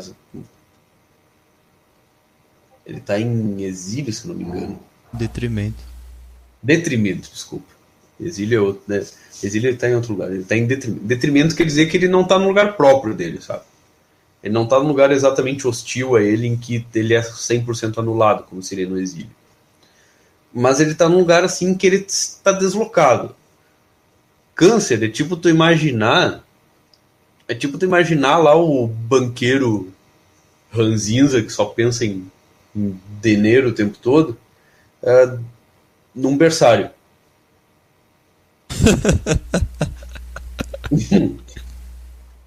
Porque câncer, né? É a nutrição, é cuidado sim, daquilo que é, que é, frágil e tal. É, o que, que ele vai fazer? Ele só vai reclamar do choro das crianças. Cara, criança... Ai, criança chora. Tem que, ser, tem que virar adulto logo. Sim, sim. Isso aí é Saturno em, em câncer, entendeu? Então, Não é nem meu assim... esse mapa, mas tudo bem. Não, sem, sem estresse, cara. Então, assim, Saturno em câncer é um Saturno fraco, é um Saturno fraco, cara. Então, é, os bons aspectos de Saturno que poderiam uh, florescer por causa da décima casa, eles são bem atrapalhados por ele estar em câncer. Né? Então, é você pegar o banqueiro e botar ele para cuidar de criança no maternal. Ele não sabe fazer aquilo ali, não é o que ele quer fazer não é o que ele tá ali para fazer, mas é, no máximo que ele vai fazer é ficar reclamando das crianças. Ele não vai pegar as crianças no colo, ele não vai cuidar delas. O que ele vai dizer para uma criança chorando é: segura o choro. Sabe? Vida é sofrimento mesmo. Todo mundo sofre, eu também sofro. Vocês todos aqui que estão chorando, vocês são vocês são criaturas é, desprezíveis, são criaturas egoístas, tem muito sofrimento no mundo. Ele começa a dar esporro em bebezinhos e não dá mamadeira, não faz nada, entendeu? Ele simplesmente diz: vocês têm que conseguir as coisas pelo seu próprio mérito. A mamadeira ela não dá sozinha. Você percebe que o cara tá deslocado, sabe? Isso é Saturno em, em Câncer. então quer dizer assim, as boas qualidades de Saturno, elas não se manifestam. Você só tem a qualidade ruim de Saturno. Então você tem o pior de Saturno. Em Saturno em Câncer. Por outro lado, vamos dizer, se ele tivesse uma outra casa, uma casa décima segunda, uma casa ruinzinha, você quase não ia sentir ele. Mas ele está na décima. Então, vamos dizer assim, é, é uma pessoa que ela sempre tem, uh, com, ou com muita frequência, ela tem uma experiência de grande limitação uh, vinda de posição de poder, sabe? Sempre alguém superior a ela é, está dando limites intransponíveis para ela. E é sempre no sentido, uh, como eu posso dizer, do desenvolvimento da nutrição e do cuidado. Tá? É, é uma pessoa que se vê desamparada. Tá? A sensação de desamparo por, por conta de uma, de uma limitação que vem desde cima. É uma coisa que ela, ela tem essa experiência muito clara, com alguma frequência, e é uma coisa muito sofrida para ela com frequência, é, isso aí também significa uma, uma relação muito, muito ruim com o pai. É, é uma relação realmente ruim com o uh. pai. É um pai ausente, muito distante. é, e que vem só como limitação. Pode ser uma limitação ativa, dependendo de como é que o Saturno está, os aspectos do Saturno e tal. Ou pode ser uma limitação passiva, sabe? É alguém que nunca te ajudou, é, alguém que te trouxe valores péssimos, ou alguém que atrapalhou horrores uh, a vida das pessoas que te cuidaram antes de sumir, sabe? Caramba, Pode ser muita coisa. A descrição tá perfeita, todos os sentidos, até agora. é, são interpretações possíveis. Entende? É, infelizmente, o Saturno tá, tá em casa quando ele tá na casa 10, mas ele só meio que manifesta, ou na maior parte, manifesta os aspectos detrimentários dele, por estar em câncer. Então, câncer é uma posição muito ruim para Saturno. É uma posição ruim. Se ele estiver numa casa ruinzinha, melhor, porque pelo menos ele não vai estar tá tão presente na tua vida. Sabe? Vai ser sentido de outras formas. Agora, se está num lugar tipo, décima casa é, é o lugar mais dignificado possível para um planeta, né? Então, se ele está ali na décima, meu amigo, não vai ser bom. Né? É, é, curioso a gente perceber muitas vezes que tem pessoas que atingem grandes posições de poder e tem Saturno na décima. Só que o que, que acaba acontecendo? Elas têm uma queda vertiginosa, sempre. Elas nunca mantêm aquilo ali e a queda e elas têm algum tipo de queda muito grande, da qual elas não se recuperam jamais. Adivinha quem quem tinha Saturno na décima? Só, só chuta. Ah, eu chuto. Ah, sim. O cara literalmente tinha um sol negro na décima. Aham. Uhum. Ele tava. Exato, ele tava fadado à queda, cara. Era só, era só qualquer astrólogo meia boca olhar pro, pro mapa dele. Vai dar ruim esse cara aí no poder. Vai dar muito ruim esse cara no poder. Se você der o poder total para esse cara, Pior. vai todo mundo cair junto. Basicamente isso. Pior. Pior é que é ultra poético isso. O cara tinha um sol negro na décima. Logo. Olha. É, no prenúncio da desgraça, né, cara? Pelo amor de Deus. Vai botar um cara com Saturno na décima para comandar um país? O que, que é isso? Você quer que todo mundo se ferre? Ainda em Leão, né? O cara era, era uma maravilha. Oh, Saturno em Leão não é uma, não é uma boa posição para Saturno, tá? Em Leão, Saturno tá num lugar bem ruim, porque Leão não é um lugar próprio de Saturno. Porque assim, Saturno não é o rei. Então é tipo tu pegar o banqueiro e botar no, no assento do rei. O que, que vai acontecer? Vai acontecer o que aconteceu Ele vai hoje. virar um tirano. Exatamente, vai acontecer o que aconteceu. Então não tinha como dar bom, entendeu? Então, assim, é, é, tu vê claramente que era um sujeito que queria o poder, que gostava do poder, que se aproximava das posições de poder, mas que é, só manifestava as qualidades detrimentárias, ou a maior parte das qualidades detrimentárias de Saturno, por estar em Leão, entendeu? Então ele ele tinha uma sede pelo poder porque no fundo ele sempre se via alijado do poder. Mesmo quando ele tinha um poder total no próprio país, ele se via alijado do poder suficiente que ele achava que ele deveria ter. Ele sempre queria poder, ele sempre iria querer poder. Porque ele sempre se via separado do poder. Ele ainda passou por inúmeras desgraças até chegar lá. Foi muito Sim. trabalho, muito trabalho. Muito trabalho, exatamente. Não ia chegar lá de graça, entendeu? Não ia chegar lá de uma forma saturnina. Era melhor ter sido pintor mesmo. Se ele não tivesse sido rejeitado na na ah, Universidade de Viena. Que merda, hein? Pô, ele não era ruim, cara. Ah, não. Pior que ele não era ruim. Só que você percebe claramente o tipo de arte, o, aquele Saturno na, em Leão na décima, no tipo de arte dele. É uma arte titânica. É, são pinturas muito maiores do que as pessoas.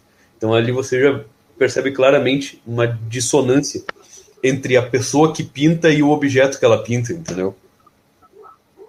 Você já percebe uma diferença muito grande entre quem está pintando e o que ele está imaginando.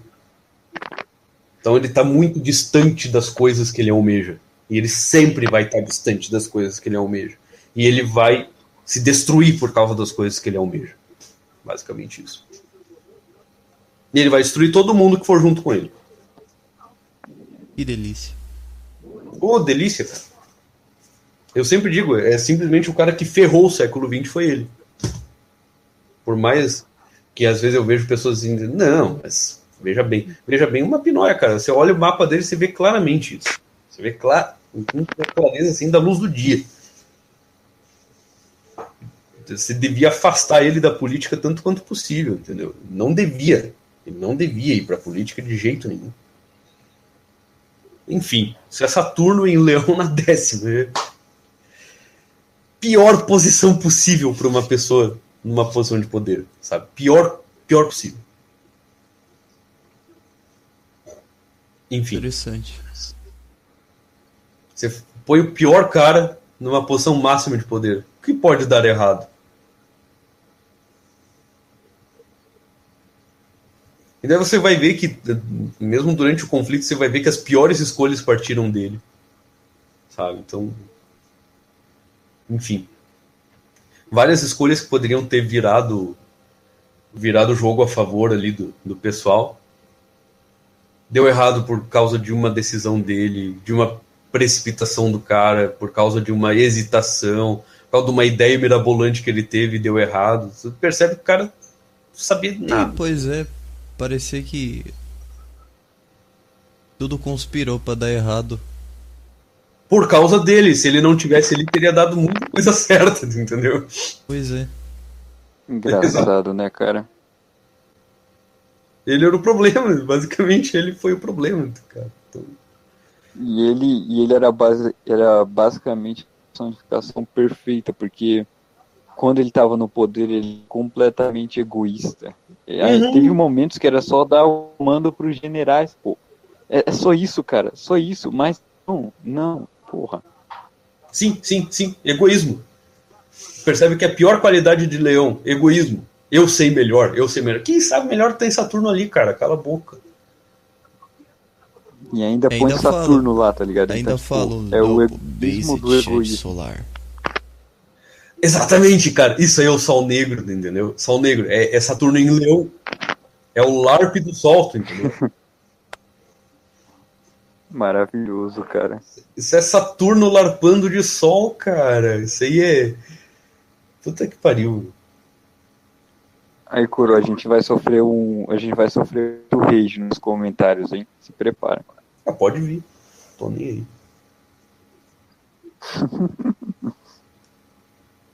Enfim. Vamos Incrível, não partir aparece pro... muito babaca no, no meu meu canal, não aparece muito não. Graças a Deus, vamos. Ah, é verdade, né? Vamos nos manter assim. É. Vamos para vamos... Júpiter. Júpiter. Não, mas eu acho que eu já falei Júpiter, ou vocês querem que eu fale mais Júpiter? Não, não, eu iria para um exemplo ah. prático. Ah, um exemplar. Tá. Coroa. Manda ver. É um exemplar. Aqui, ó. Bom, eu, eu dois, mas eu vou honrar a pergunta de um amigo aqui que perguntou Júpiter e Gêmeos. Jú Júpiter e Gêmeos, não, porra. Júpiter e Virgem, Virgem. Ah! Ah, não, Júpiter em Virgem também não é muito bom, cara. Por quê? A gente vai perceber um descompasso total entre Júpiter e os signos que são significados por Mercúrio. Entendeu? Porque assim, ó, uh, vamos, dar uma olhada nisso aí. Júpiter em Gêmeos e Júpiter em, em Virgem. Vamos, vamos, vamos dizer, né? Então, né, eu tinha falado que Júpiter ele era feliz dentro de um templo, dentro de uma universidade, uma sala de aula, num colégio de cardeais, assim por diante, né? Uh, o Júpiter fica desesperado em Gêmeos. Júpiter simplesmente não consegue se manifestar direito em Gêmeos. Uh, porque assim, ó, Júpiter é a verdade nua e crua. sabe? Júpiter vê a verdade. Diga. Tá, continuando. Júpiter vê a verdade claramente. Agora, Gêmeos, a verdade é sempre relativa, entendeu? A verdade não é objetiva. Em Gêmeos, a verdade é relativa, ela é instrumental, ela é provisória. Em Gêmeos, a, ver, a, a verdade que é útil agora pode ser abandonada por uma verdade que é mais útil depois. Então, Júpiter ali fica. O quê? Como assim? Não, a verdade ela é objetiva, mas ele está em Gêmeos, onde a verdade ela a verdade ela não é a verdade com V maiúsculo, mas é uma verdade instrumental neste momento agora. Verdade sabe? Então, aérea. É, é, é, é, uma, é uma verdade puramente. Aquela coisa, meu compromisso é com a notícia, sabe? É, isso aí é, é gêmeos. Aí você tem Júpiter ali. Só que Júpiter é estranho a isso aí. Então ele não vai conseguir se manifestar de uma forma plena. É... Então, tipo assim, Júpiter é um cara generoso, mas objetivo. E Gêmeos é alguém que está com o controle da TV mudando de canal toda hora.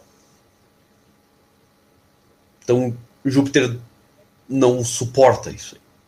tem uma existência miserável. E, e Virgem, coroa? Já, já chego lá. Já chego lá, porque Virgem é o outro ah. aspecto de Mercúrio, né? É, então, assim, a, a gente vai ver assim que Júpiter e Gêmeos têm uma semelhança no quesito abundância. Né? Júpiter é abundância de tudo, é abundância de qualquer coisa, na verdade. Mas é de uma coisa só, não é de tudo, exatamente tudo, mas é de uma coisa só em um determinado assunto. Então, por exemplo, se você tem Júpiter na casa 2, é abundância de bens materiais, é em, em touro, é realmente coisas pequenas, não é grandes posses, é coisas pequenas. Você tem abundância de objetos. É, na casa 3, você tem uma abundância de, de boas comunicações, você tem uma, uma abundância na loquacidade, no bem falar, é, tá, tá, tá. Aí, se você coloca um signo. É, um, um, signo que favoreça a comunicação, como o Sagitário, é um signo que favorece a, a comunicação objetiva. Uh, aquário é um signo que favorece uma comunicação objetiva no sentido de você é, conseguir fazer as pessoas entenderem determinadas, determinadas conjunturas, né? não aspectos particulares, mas conjunturas, sistemas. Né? Uh, um Júpiter ali em Aquário é, é alguém que consegue mostrar claramente como um sistema funciona, ou chaves explicativas. É uma boa casa, por exemplo, para um professor de algum assunto que vai te fazer entender muitos assuntos depois. Para sorte de vocês, eu tenho Júpiter em Aquário na casa 13, então sou um bom professor de astrologia, modéstia à parte. É... Agora em Virgem, você vai ver assim: Gêmeos e Virgem são dois signos estéreis. Tá? Eles não são de abundância. E gêmeos é basicamente abundância de pouquinha coisa, sabe? Você tem muita coisa diferente, só que em quantidade pequena. Sabe? É, é superficial. O conhecimento geminiano é superficial. Só que Júpiter é a profundidade e a abundância de uma coisa só. Só que quando ele vai se manifestar em Gêmeos, ele não consegue se manifestar assim nessa abundância de uma coisa só. Ele vai ter que dividir essa abundância em várias pequenas coisas. Isso é estranho para Júpiter. Então, a manifestação de Júpiter ali vai ser truncada, muito truncada. Certo? Então, a compreensão imediata em Gêmeos vai ser uma coisa estranha, simplesmente estranha. Você vai ter pequenas compreensões imediatas a respeito de muitas coisas e você vai se perder nelas. Essa é a experiência de alguém que tem Júpiter em, em Gêmeos. Muito frequência é isso aí. É uma pessoa com uma capacidade de comunicação assombrosa. Só que a capacidade de entendimento dela é muito rasa.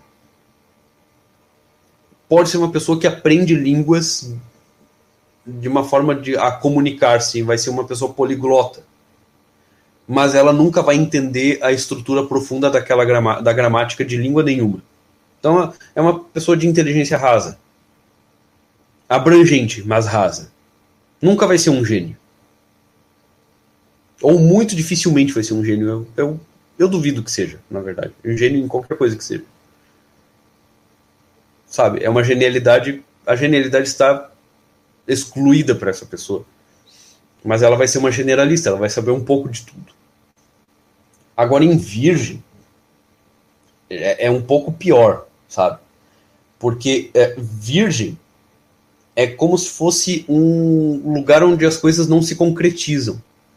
E Júpiter é exatamente a coisa da, concre da concretização das coisas. Né? É, vamos dizer, Júpiter é a certeza a respeito das coisas, é a certeza a respeito da ação de Deus, por exemplo, mas em Virgem, vamos dizer assim, é, você tem a ideia de perfeição, vamos dizer assim. Em Virgem você tem sempre presente a ideia de perfeição. Só que quando Júpiter ele se manifesta de uma forma virginiana, ele sempre está paralisado com a ideia da perfeição. Ah, tô vendo a perfeição. A perfeição é top, a perfeição é show. Só que como a perfeição ela não é atingível neste mundo, uma pessoa cujo Júpiter está em Virgem é uma pessoa que quase sempre está paralisada pela ideia da perfeição. Sabe? Ah, mas cara, isso aqui tá legal, mas essa forma de fazer ainda tem falhas. Então é uma pessoa que sempre vê falha nas coisas. Ela tem uma facilidade assombrosa em ver falhas. Só que essa facilidade assombrosa em ver falhas é, faz com que aquela qualidade de Júpiter de ver as oportunidades muitas vezes escape. Sabe? Porque é uma pessoa que vê os pontos falhos. É, é, é um Júpiter que se porta quase como um Saturno, às vezes. É uma coisa estranha. Mas é Júpiter, né? Sabe? Uma facilidade. Então é uma pessoa que é boa em apontar defeito nas coisas. Ela tem esse talentaço, é apontar defeito. Cara, essa tua obra tá. Podia ser top, mas não é. Por isso, por isso, por isso, por isso, por isso, por isso, por isso, por isso, por isso. Por isso. Entendeu?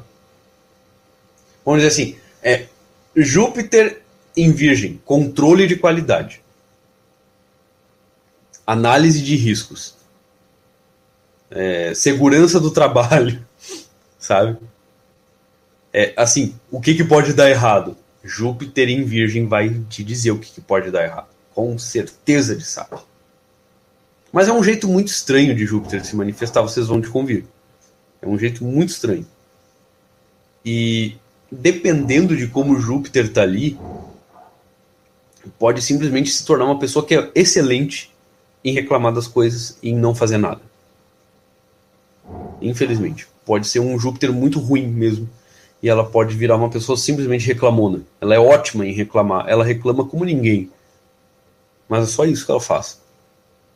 É uma pessoa preguiçosa porque ela vai perceber assim, cara, mas tudo que eu vou fazer tem algum defeito, cara. Não é possível. Tipo, ela vai lá na academia, puxa ferro e, cara, esse músculo aqui não tá simétrico o outro, tô fazendo esforço e tal. Ah, isso que não tá dando certo. Puxa vida, nem vou fazer. é, pode virar isso aí, entendeu? Eu não sei quem é que tem Júpiter em, em Virgem ainda. Não sei se essa é a sua experiência. É o. Quem? Coroa, pega leve aí com. Pega leve aí com o Celso, Coroa. Ui, eu não sei se essa é a experiência aí do, do, do, do Celso, mas. É, é, é o que, assim... Clésio, pô. É o Clésio. Ah, tá. É o tá bom. Então, esse, esse Júpiter em Virgem pode ser meio paralisante, tu entende? Tipo, é, pode paralisar a pessoa. Ela pode ter N projetos, mas ela nunca leva os projetos adiante. Porque Júpiter é exatamente o planeta dos projetos, cara. Você, você projeta as coisas. Nossa, isso aqui vai ser muito show de bola. Pá, pá, pá. Mas daí chega a Virgem. É, mas. Veja bem. Você planejou isso aí? Não é à toa que eu quero ficar lendo PDF o dia inteiro. Não, você vai perceber que. O momento que a pessoa ela superar essa limitação de virgem, ela vai escrever, sei lá, a suma teológica vezes 20. Entendeu? Porque se ela conseguir chegar Sim. numa parte da vida dela em que ela consegue sintetizar tudo aquilo ali, meu amigo, entendeu? Aí, Coroa, esse safado fica reclamando, ele ainda tem na 9. É na 9? É na 9. Safado. É, isso é muito bom. Isso é muito bom, tá? Graças a Deus tá na 9. Porque ó, se tivesse em outra casa, olha. Não ia ser muito bom. Mas tá na 9. 9 é a casa de, é a casa de Júpiter mesmo. Então, dependendo de como estão as, as, dignidades essenciais ali, pode ser que ainda tenha uma chance, manifeste o seu melhor. Se as dignidades acidentais derem uma ajudada ali, também você pode dar uma puxada nas boas características. E você pode ter realmente ali, cara, um intelectual de primeira grandeza, sabe? intelectual top, top, top, top. Seria uma questão de vencer a impressão de que você nunca vai chegar na perfeição mas você percebe muito.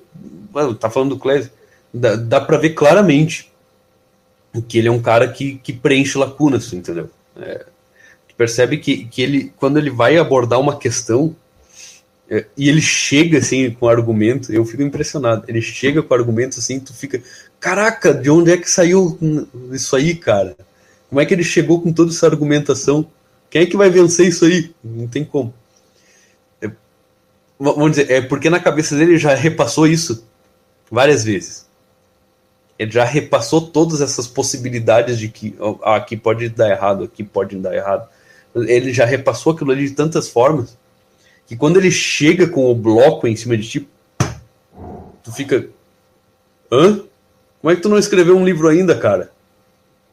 Sabe? Nossa. Porque...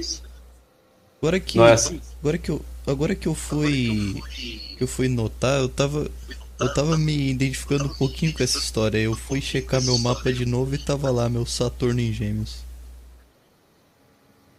Saturno em Gêmeos? Sim, não tem muito a ver, né? Em que casa? A 12. Ah, tá bom. Casa 12 é bom. Pra Saturno é bom. Pois Você é. quase não sente ele. Mas eu. essa história ficou. fez um pouquinho de sentido para mim. Talvez porque os dois ah. têm a ver com, com o intelecto, né? Tem a ver com diferentes manifestações da, da estimativa, vamos dizer assim, sabe? É, se você tem Saturno em, em Gêmeos, é, vamos, vamos, vamos supor assim, sabe, que Saturno tá, tá bem ali sabe? Não está em detrimento, ele não está muito ruim. É... Você pega as boas qualidades de Saturno, sei lá, ele está em conjunção com alguma coisa, está fazendo trígono com alguma coisa. Aí você tem alguma. Você puxa alguma coisa ali de Saturno, né? de forma acidental. E Saturno ele pode emprestar qualidades, ele pode emprestar disciplina, ele pode emprestar persistência, tenacidade, ele dá objetividade. É, vamos dizer assim, Saturno para um monge é a regra monástica. Você não faz um monge sem a regra monástica, entendeu? É, um monge sem regra monástica não é nada. É um leigo sabe? É um leigo trancado num lugar, não tem regra. O que, que vai fazer, sabe? Vai acabar se perdendo ali, vai ficar preguiçoso. Ah, agora, se você pega só a parte da disciplina, da regra, etc., você pode realmente dar um, um sabor diferente para alguma outra coisa, sabe? Então você tem algumas interações entre esses planetas, você tem algumas interações entre determinadas potências da alma e elas podem acabar se fortificando. É como se fosse uma corte você imagina um castelo tem uma corte ali, sabe? E daí vocês têm você tem relações boas e relações mais ou menos e relações ruins entre os membros daquela corte, né? Então, sei lá, se você tem um Saturno ali que está fazendo trígono com um Vênus, e Vênus é um planeta que gosta de Saturno, e vice-versa. É, você dá um aspecto mais disciplinado para o apetite concupiscível, por exemplo. Sabe? Você não deixa ele à solta, sabe? Ah, simplesmente se gostosar. Não, se gostosar com moderação. Essa moderação é do trígono com Saturno, sabe? Ou, vamos dizer, uma conjunção com Saturno. Uhum, é... Tá, tá em no caso. Isso é bom. Isso é bom. Você, você tem uma, uma troca de, de boas qualidades entre eles. É, é uma relação boa. É, é claro, né, dependendo de como esses planetas estiverem, pode também emprestar coisas ruins. Isso aí né, tem que ver. É um Saturno ruim, e daí ele está em sextil em, ou em, em trígono ali com um planeta benéfico, um Vênus da vida. Pode acabar emprestando uma limitação para o teu, pro teu uh, apetite concupiscível.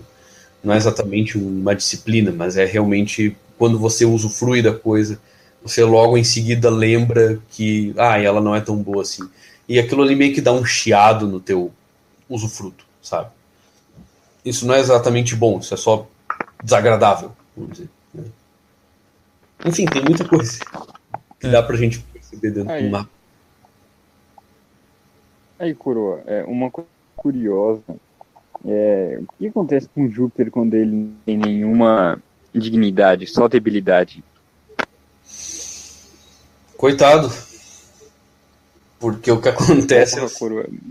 Oi. Meu, meu Júpiter tá em Leão na 11, tudo fodido. Fudido nada, tá ótimo, cara. 11 é uma casa ótima para um planeta. Ele tem alguma, de, alguma debilidade ali? É, ele tá. Ele não tem nenhuma barrinha verde no Z9, só tem barrinha vermelha. Calma, não, calma lá. É... Ele tem duas barrinhas vermelhas ou ele só tem uma barrinha vermelha? Ele só tem uma barrinha vermelha. É de cima ou de baixo? Ah, não tem nada. Como assim? É, tem duas barrinhas possíveis. É. Não, no meu caso é, é, tipo. É uma barrinha vermelha em cima e embaixo não tem barrinha nenhuma. Ótimo. Então, Menos mal. Como assim, olha? Acontece que ele não tem debilidades essenciais. Isso tá ótimo, tá? Isso é bom. Ele está sendo atrapalhado por outros, mas ele em si não tá ruim, entendeu? Mas essencial fica em cima, acidental é embaixo. É. Então ele Acident... tem essencial. Ele, ele tem ele tem dignidades essenciais. Ele, ele está, se ele está neutro, vamos dizer assim, ele não está debilitado, mas ele também não está é, dignificado. Isso não é exatamente ruim. Não tá, ô, oh, Maverick, não tá fudido. Não tá, pelo amor de Deus. É uma boa posição para ele. Na verdade, é uma posição excelente. Décima primeira casa, Leão. Sabe? Você tem uma afinidade ali. Uh, então, ele não está deslocado. é... Então, assim, vamos dizer, é, é como se você fosse o. Se seu Júpiter aí é como se fosse o cara generoso é, na corte do rei. Sabe? Tá bom. Não é exatamente a casa dele, mas ele também não faz papel de bobo ali, entende? Ele tá num lugar próprio, vamos dizer. Décima primeira casa está relacionada a amigos, amizades. Você faz, cara, você faz amigo com uma facilidade assombrosa. É, associações com amigos de verdade, sabe? Você vai coletar amigos de verdade com muita facilidade. Agora, é claro que essa tua experiência da amizade pode vir com vários chiados, e é aí que você tem as debilidades acidentais. Né? Você tem uma barrona vermelha aí, são debilidades acidentais, ou seja, que incidiram sobre ele, embora ele mesmo não fosse débil. Aí, sei lá, você pode ter uma oposição planeta. Aí você pode ter, sei lá, vamos dizer que é Vênus. Não, não, é, não sei se é o teu caso, porque eu não conheço teu. Eu não lembro do teu mapa. Tá? é, vamos dizer que é Ah, Vênus está em oposição a Júpiter ali. tá? Aí você pode muito bem ter essa facilidade de fazer amigos, só que é, com frequência as tuas amizades e os teus gostos têm, sabe, um- uma diferença um com o outro. sabe? É, é, é, é, esse é o caso? Eu chutei aqui, cara. não, não. Ah, bom. Ele tá em trígono com o Sol. Mas isso é excelente. Qual, qual é o problema dele, então? Não tô entendendo. Oi, peraí. Qual é o problema desse Júpiter aí que eu não tô entendendo, cara? Só tá me falando coisa É boa. porque tá, que tá retrógrado, machista. É, tá mais fraquinho. Retrógrado quer dizer que ele tá mais fraquinho, sabe? É. Não manifesta tão claramente as qualidades dele. Tem mais alguma debilidade marcante? Alguma quadratura? Uma oposição? Alguma coisa assim?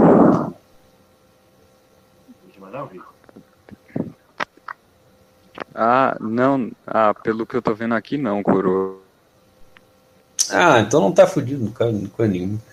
Você é, meio, você é meio dramático às vezes, né? Isso aí é esse, esse Júpiter em Leão aí, esse teu drama aí é Júpiter em Leão. Ah, faz sentido. Talvez porque Saturno esteja em gêmeos também. É nóis, Renatinho. Oh, não, Leão, Leão é, é bem dramático, cara. Leão é realmente dramático. Mas o Leão é, é dramático pelo meme, entendeu? Ele, é- ele não é realmente dramático, ele não tá sofrendo de verdade, mas ele adora se manifestar desse jeito. Sabe? Ele gosta de chamar atenção. Ele é dramático pra chamar atenção. Eu sinto isso em pessoa você às vezes. Eu sinto isso aí no Maverick às vezes, sabe? Cara, meu Júpiter tá muito fudido. Aí você, já- você chega ali e você vê que tá fudido com nenhuma, entendeu? Só tá um pouquinho. Ah, tá retrógrado. Ah, não é tão mal assim. Só conheço Tá gente décima primeira. De leão. Eu, eu gosto. São todos muito Ah, mas você chatos. tem Júpiter em Leão. Eu gosto. Enfim, isso é eu. Muito chato, não gosto não. Eu rio muito. Aí, coroa, o, o Renatinho ele reclama, Eu mas ele tem aprendi a Júpiter rir, Leão também.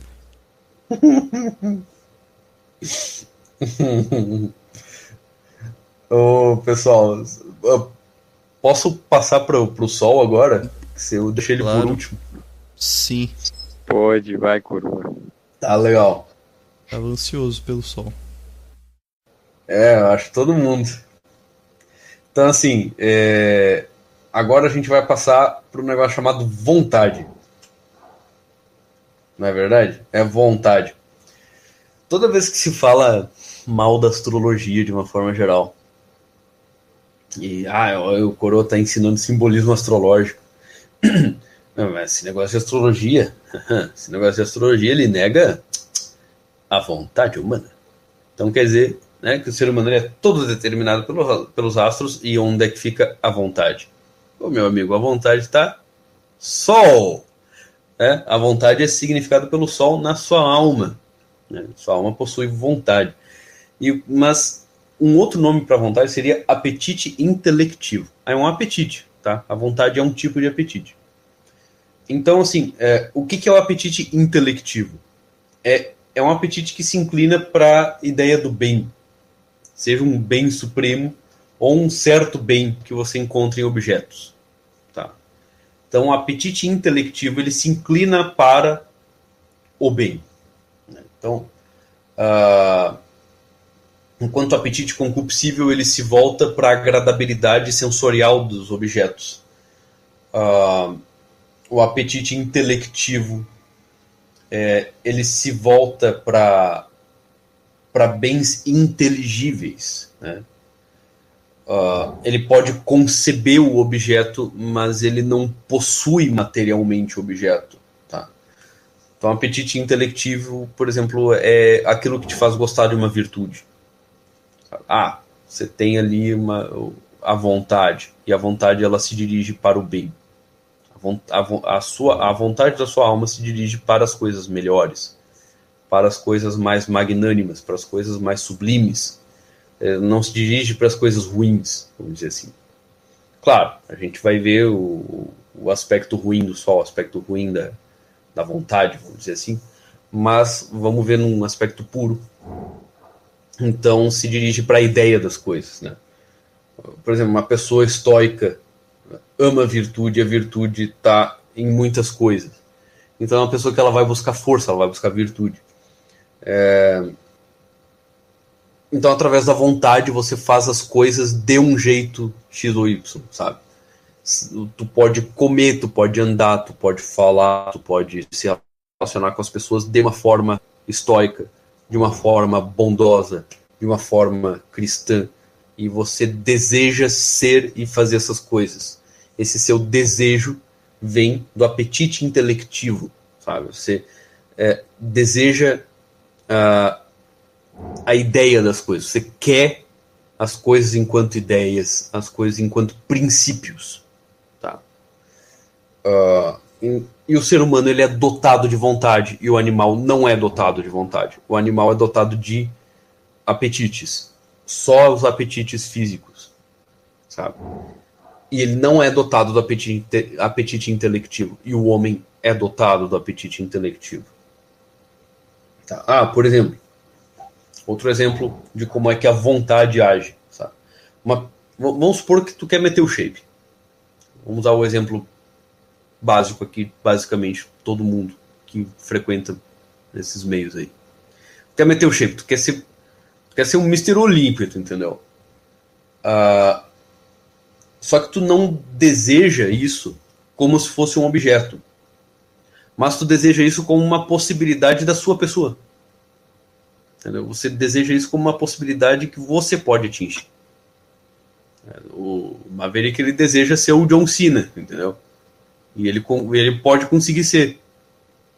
Esse desejo dele, essa, isso é, é a vontade, isso é o apetite intelectivo. Cara, putz, eu sou igual o John Cena, cara, só que agora tem que ter o shape do John Cena. Então você deseja o shape dele, porque você sabe que você pode atingir o shape dele, entendeu? E quem deseja na sua alma é a sua vontade, ou seu apetite intelectivo. Então, o, o objeto. Tá deixando vermelho. O que, que foi? é, eu só o senhor tá me deixando vermelhinho aqui, coroa. É, vamos dizer assim, o objeto amado, aquilo que tu quer, não tá contigo, tá distante. É uma projeção que tu está fazendo. É... Então, por exemplo, vocês aqui estão tendo essa aula de simbolismo astrológico. É, vocês estão tendo essa aula de simbolismo astrológico porque vocês querem conhecer o simbolismo astrológico e vocês querem conhecer o simbolismo astrológico, porque saber é bom. Saber é uma delícia. É melhor saber do que não saber. Não quer dizer que vocês vão ter um prato de comida melhor, vocês vão comer picanha amanhã. Cara, eu vou, vou aprender esse simbolismo astrológico aqui. E eu vou fazer um, um, um salamaleque aqui, ó. Fazer uma magia que vai surgir um espeto corrido de picanha na minha frente porque eu sei fazer esse negócio de astrologia. Não, isso não vai acontecer e você sabe que isso não vai acontecer. Você quer ouvir essa aula de simbolismo astrológico, você quer saber dessas coisas porque é legal, cara, porque é bom pra caramba saber. E esse negócio de, cara, como é legal saber das coisas, vem do seu apetite intelectivo. Sabe? Ele se dirige para o bem, ele se dirige para a verdade, ele se dirige é, ele se dirige para para integridade, né? se dirige para a beleza. Então se dirige para as coisas boas em si mesmas, né? que não são boas porque são gostosas para mim, não, não é que é bom porque eu vou usar, não é porque não é que é bom porque eu vou matar meu inimigo que não sei o que. Não, a coisa é boa em si e a tua vontade ela deseja isso, sabe? O teu apetite intelectivo ela deseja a ideia do bem, a ideia do bom, a ideia do, do justo, a ideia do verdadeiro, a ideia do belo. Uh, então a tua alma se inclina para as coisas melhores. Né? Então assim, e quando tu possui o conhecimento, sei lá, do simbolismo astrológico, é, ele não vai se transformar em comida para ti. Não vai se transformar em força física para ti. Mas ele vai se transformar em mais uma personalidade melhor para você. Vai se transformar em mais capacidade intelectual. É uma coisa que você não vai perder. Então perceba como a coisa é realmente intelectiva, sabe? É um bem imaterial. Sabe? Tudo aquilo que te torna uma pessoa melhor e que você não vai perder se amanhã ou depois te prenderem, por exemplo, ou se amanhã ou depois caçarem os teus direitos políticos, ou se amanhã ou depois arrancarem as tuas pernas, sabe? Tu não vai perder isso aí, é quem você é, é tá te construindo como pessoa. E é, essa inclinação de ir atrás de coisas que te constroem como pessoa vem do apetite intelectivo ou da sua vontade. Tá dando para entender até agora? Sim. Ah, então, por exemplo, é, vocês aqui que estão estudando isso aqui comigo, pode ter certeza que quem está ouvindo isso aqui está realmente aproveitando isso aqui como uma aula, não é aproveitando isso aqui para ir atrás de treta. Olha, o coro é gnóstico, né? ensinando gnoses, gnoses. Tipo, tu não é uma pessoa que está aqui para me ferrar ou para ir atrás de alguma coisa para me refutar aqui ou ali. Oh, boa sorte, cara cara, faz a tua suma de refutação aí, show de bola, apresenta para os teus amigos, mas eu não tenho o menor interesse, eu não vou ler e eu não vou fazer nenhuma resposta, tá? Então, fica, fica na aí. É, quem está ouvindo isso aqui como aula, eu garanto uma coisa sobre vocês, isso é líquido e certo, tá? Quem está ouvindo isso aqui como aula, quer aprender de fato, saiba líquida e certamente uma coisa. É, todos vocês nutrem, têm uma simpatia muito grande pela ideia de simbolismo natural. O que, que isso quer dizer? Quer dizer que vocês é, não percebem as coisas como construtos culturais, mas vocês percebem que as coisas elas, ah, elas se referem a determinados princípios em si mesmas e que elas não dependem da cultura X, Y ou Z. Então, quer dizer assim, ó, se você, se uma pessoa ela acha que uma determinada coisa foi a sacação de um povo X ou Y, ela não tem a menor condição de entender o que eu estou falando, porque ela está num erro estrutural. Não é mérito de um povo Z perceber verdade a verdade é, ela existe em si, entendeu? E o simbolismo natural, ela, ele aponta é, para estas verdades. É através do simbolismo natural que você percebe determinadas verdades que estão nos objetos que simbolizam essas verdades. Não é que os objetos são a verdade em si, mas eles apontam para essas verdades. Isso é que é um uh, um estudo de semelhança de tipo, ela, ele te leva a isso, entendeu? Tu começa a fazer esse tipo de relação. Você percebe que tem objetos que apontam para outros objetos. Sabe? Ah, você vê uma águia voando no céu, te aponta para a ideia de nobreza, de magnanimidade. Mas a águia não é a magnanimidade. A águia não é a nobreza, mas ela aponta para a nobreza, entendeu? Então o simbolismo natural seria mais ou menos isso.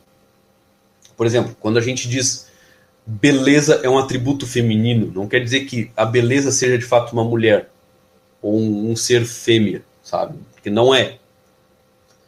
Uh, da mesma forma, não estou dizendo beleza na nossa cultura. Não é o nosso padrão de beleza. Não, não. É beleza no sentido puro. É a, beleza da, das, da existência, a beleza como ideia. A beleza das coisas em si. Uh, então tu vai ver que qualidades como beleza, é, delicadeza, é, diplomacia e assim por diante são qualidades femininas. Por que, que elas são femininas? Uh, porque elas nos lembram determinados atributos que também estão presentes no ser da mulher ou no ser das, da fêmea de uma forma geral. Você vê que tem uma semelhança de tipo entre beleza, delicadeza, tato, diplomacia e o feminino. Entendeu? Não é que a mulher é a única detentora dessas coisas, mas a, a mulher ela aponta para essas coisas, essas coisas apontam para a mulher. Existe semelhança de tipo. Então, força, coragem, magnanimidade, majestade, é, uh, generosidade são qualidades de tipo masculino, né? O que não quer dizer que só os homens sejam fortes, só os homens sejam corajosos. Mas essas coisas apontam para o masculino e o masculino aponta para essas coisas. Tá? Isso é simbolismo natural. Quando você tem esse negócio assim uh, de ter esse, essa simpatia, de ter esse gosto pelo simbolismo natural, isso também já aponta para o seguinte: você tem um apetite intelectivo que ele é muito, ele está no seu bom aspecto, entendeu? Ele não está ruim, ele não se apagou, ele não desistiu do mundo. Ele não desistiu de buscar as coisas melhores, porque existem almas nos quais os, o, o apetite intelectivo ele já desistiu das coisas. Vocês já, com certeza já devem ter conhecido uh, dois perfis de pessoas. Tá? Tem dois perfis de pessoas nos quais o apetite intelectivo apagou. Apagou mesmo tu tem um tipo de pessoa que desistiu pura e simplesmente de se melhorar. Ela acha que a melhorar-se não é possível, de que tudo que ela pode fazer é ir gozando o mundo, entendeu? Aí se gostosando por aí, vê o que, que vai dar. Porque de resto, ela já perdeu as esperanças. Já perdeu a esperança na bondade dos outros, ela já perdeu a esperança na beleza, ela já perdeu a esperança no, no, no resultado do trabalho. É o Kumer De verdade, ela já perdeu a esperança. Hã? É o Kumerkrata. Tipo isso, cara. Tipo isso. Mas isso aí é mais frequente do que você imagina. Sim, ela já sim. é muito frequente, infelizmente. E ela já perdeu as esperanças de saber das coisas, de uma forma geral. E ela vai, ela se fecha num esquema pré-fabricado, pronto, que parece funciona bem para ela naquele momento e ela rejeita tudo que é diferente daquilo ali.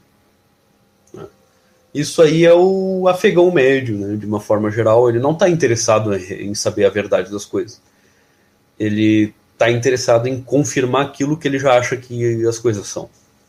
Sabe? Ele, ele se identifica com aquele status quo da alma dele e ele rejeita tudo que é diferente daquilo ali a partir de então. Isso aí é um, é um apetite intelectivo que, coitado, sabe?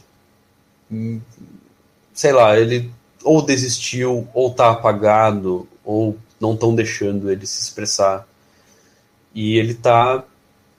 É a luz da inteligência do ser humano apagada, sabe? Você percebe claramente que tem pessoas que parece que a inteligência não funciona mais. Sabe? Ela tá vivendo de uma forma automática.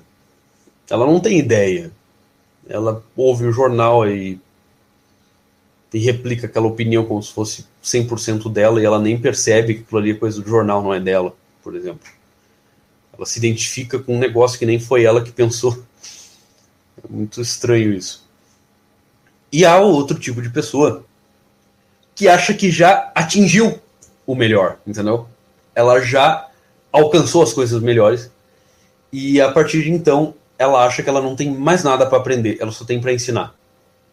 Ela só tem para dizer. Ah, mas o que tem disso aí, cara? O que tem disso aí é o segundo pior, tipo mais frequente.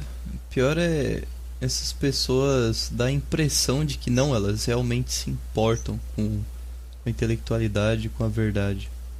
Mas não, não, é mentira. Pô, é mentira, elas não se importam. Elas se fecharam assim, não, cara, eu descobri, é isso aqui. E qualquer coisa que venha a contrariar aquilo ali, cara, re, o rebote é, é tremendo, entendeu? Não, isso não é possível. Você é mau caráter, você não aceita isso aqui.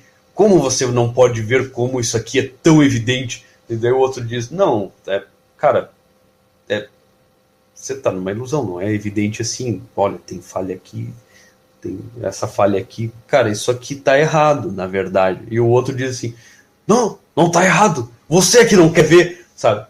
Então a pessoa adere aquilo ali como se fosse aí, a vida isso dela. Aí é todo o diálogo meu e do meu pai aí. Putz, complicado, cara. Muito chato, muito chato. Diálogo de com, com quem, Renato? Meu com meu pai. É tenso, E- cara. Caralho, tá e- travando muito. E ele é colérico, entendeu? Uh, Ele. Ele não basta fazer isso, ele. Eu, eu viro as costas e vou embora ele sai andando atrás. Ô, uma coisa assim, ó. é, nesses dois perfis, assim, no- nos quais o apetite intelectivo tá apagadão, percebe claramente, assim, que passam os anos e a pessoa não muda, entendeu? Ela continua mais ou menos a mesma, só que envelhecendo. As ideias são as mesmas, o esquema mental é o mesmo. É, às vezes você tem um certo acúmulo de informações e dá uma impressão de que a pessoa aprendeu alguma coisa, mas aí você vai perceber que aquela informação nova não causou nenhuma modificação no esquema prévio. Então, é, não se trata de conhecimento, porque o conhecimento ele modifica quem conhece. Ah, Mas a informação não. A informação é só é só uma informação nova agregada a um sistema que não se modificou por conta daquele dado, vamos dizer assim. Daí a pessoa pode virar uma biblioteca humana de dados e ser um burro, entendeu? A pessoa coleta muitos dados, mas porque ela não permitiu que aquilo ali se transformasse em conhecimento, ela coeriu tudo aquilo ali no, no esqueminha dela, só que de um jeito burro. Sabe? Aí você tem aqueles aquelas pessoas que coletam assim informações em cima de informações, colocam dentro de um esquema que não funciona, só que na cabeça dela funciona. E saem por aí pontificando a respeito disso aí. Aí é basicamente uma pessoa que está larpando de conhecimento e os outros estão tendo uma impressão de que ela é muito erudita. Mas basta um pequeno choque com a realidade para a pessoa já ficar zangada, assim, sabe? Não! Como assim? Não adianta explicar as coisas para você, você não entende. Etc, etc, etc. Aí você vê claramente que a pessoa já não quer aprender mais nada. Ou que aquele apetite intelectivo está funcionando de um jeito totalmente esquisito. Sabe? Não houve modificação fundamental no, no sujeito aprendente. Então ele não aprende nada, sabe? Enfim. Ahn, então, assim, aqui é interessante a gente fazer uma diferença feita pelo próprio São Tomás de Aquino entre o amor de concupiscência, a gente poderia chamar de eros também, um certo aspecto, e o amor de amizade, né? Seria aquela definição clássica que se faz nas aulinhas de filosofia, isso aí, feijão com arroz pra caramba. É a diferença entre filia e eros, né? Filia e eros. Ah, então, no, no amor de concupiscência, tu deseja um objeto, né? E daí, quando tu possui ele, tu exaure ele e, e destrói ou abandona, sabe? Tipo um chiclete. Chega, masca o chiclete e cospe ele. Isso aí é o amor de concupiscência, você só quer consumir a coisa. É... Já no amor de amizade, você não quer destruir, sabe? Você quer que aquele de quem você é amigo continue existindo exatamente do jeito que ele é para sempre. Você aceita ele do jeito que ele é. Por que, que muitas vezes a pessoa ela acha que ela é mais amada pelos amigos do que pela namorada? Porque às vezes você tem uma relação de concupiscência com a sua namorada e você tem uma relação de amizade com seus amigos. Então, sim, você tem um amor muito mais refinado e genuíno com os amigos às vezes do que com a sua namorada. Desgraça, hein? Desgraça. Desgraça, sad but true. Mas toda relação de namoro começa concupiscível. Então não tem como escapar muito disso. Mas dá para evoluir para uma relação de amizade. Junto com a concupiscência, claro. Não tem por que não. E o contrário também, né? Ah, pode. Pode, pode. Já vi, já vi eh, todos esses casos acontecerem. Já conheci casais que eram só concupiscíveis. Já conhecia amizades, né? Assim, não tem casal que é só relação de amizade, então você tem amigos. Né? Eu já conheci um casal que era pura concupiscência, evoluiu para amizade, abandonou a concupiscência, viraram, sabe, bons é, cúmplices. Embora o desejo meio que tenha ido embora. Ah, e também já conheci. A concupiscência Oi? também não pode ir embora, né? Às vezes vai, cara. Infelizmente, às vezes vai. Eu já vi casais e nos quais a Olha, depende, cara. Às vezes é, às vezes não é. Às vezes você tem ali duas pessoas que se aborreciam da concupiscência. Isso pode acontecer também. Sabe? Duas pessoas assim, nossa, é gostoso, mas, cara, eu quero outras coisas da vida. E, e eu não quero que você se magoe. E daí o, a outra pessoa diz assim: É, eu também sinto isso. Mas, ah, que alívio. Ah, que alívio. Ok. Sabe? É, são, são casais bem cúmplices, assim. É uma coisa até bonita de ver às vezes. Eu já vi isso em casais, assim, bem idosos também. Isso é uma coisa que acaba acontecendo. Ah, bem idoso, ok. É compreensível. Mas, sim, mais jovem. Sei, acho ah, estranho. É raro, mas eu já vi, cara. E, e é engraçado. A coisa funciona. Tem, gente, tem realmente gente que o apetite concupiscível é pequeno. Tem gente que não tem muito apetite concupiscível. Ou que o apetite concupiscível tá para coisas mais etéreas, assim. E às vezes acontece de juntar em casal duas pessoas assim. E um amor meio autista, assim. Engraçado. é só como engraçado. É que, como é que é o, o apetite intelectivo na mulher? É igual no homem, cara. É, só que o que, que acontece? É... é igual, só que, só que é diferente, né? Não, assim, a diferença não tá no apetite. Tá? Sim, a diferença sim, sim, sim. Tá, tá, no modo. É justamente como... essa a minha dúvida. Tem alguma coisa Eu... aí que, tá, que não é exatamente o apetite, mas é alguma coisa que faz com que diferencia um do outro. É assim, o que, que eu vou te dizer? É perfeitamente possível você ter uma mulher filósofa. Claro que é. É perfeitamente Sim. possível você, você ter uma mulher que perceba uh, e deseje a verdade das coisas. Tá? Caso contrário, você não ia ter mulheres estudando astrologia. E tem um monte. Se você for ver a bibliografia de astrologia tradicional, você tem um montão de mulher ali. Então, não tem como. Mas creio é... que precisa de um direcionamento é, no começo. Quer dizer, no começo não, por um bom, por um bom período. Até hum, que se assim, engrene no, no caminho. A, di a diferença entre homem e mulher não está nesses níveis superiores. Não está no intelecto ou no apetite intelectivo. Ali você não tem diferença fundamental, não, não tem ali.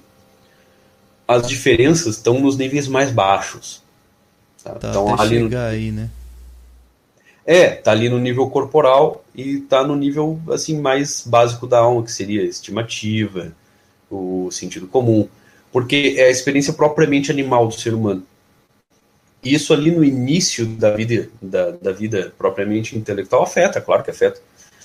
Tipo, a mulher ela vai precisar de coisas diferentes do que o homem precisa, sabe? Uh, ah, Para o homem é fundamental que ele desenvolva força, que ele desenvolva coragem, por exemplo, é fundamental. Agora, tu não vai dizer que isso é fundamental para a mulher também, porque não é. Não é. A mulher ela vai precisar de outras coisas. Então a mulher ela vai precisar é, desenvolver uma extrema familiaridade com a, a beleza de verdade, que seria o recato. Né? Ela precisa desenvolver recato e ela precisa desenvolver um senso de gratidão para com as coisas. Isso é, é antes de qualquer coisa, tá? A pior coisa que existe é a mulher que reclama de uma vida boa. Tá? Isso aí é tenebroso. Uma mulher que reclama de uma vida boa, o que eu vou dizer, cara, é... ela vale menos que um cuspe no chão, entendeu? Mas quase todas hoje em dia, cara. Então, isso é, isso é muito ruim, cara. Porque assim, ó, é, o que que acontece? O que, que acontece é, assim com esse nível baixo? Percebe que é um nível baixo, assim. É um nível básico que em sociedades tradicionais era rapidamente resolvido pela educação da própria mãe para com a filha. É, assim, o que, que acontece? Quando você tem a experiência de ser mulher no mundo, você percebe que o seu corpo ele tem uma capacidade de realização que é bem limitada com relação à capacidade de realização dos corpos masculinos. Outra coisa, você percebe que uh, muitas vezes, por mais que você se aperfeiçoe na forma feminina de viver, uh, fisicamente você não vai ser muito superior a outras mulheres, você vai estar ali mais ou menos sempre no mesmo patamar. Então, vamos dizer assim, você tem muitas necessidades e você percebe que você não tem tanta capacidade de realização assim quanto um homem.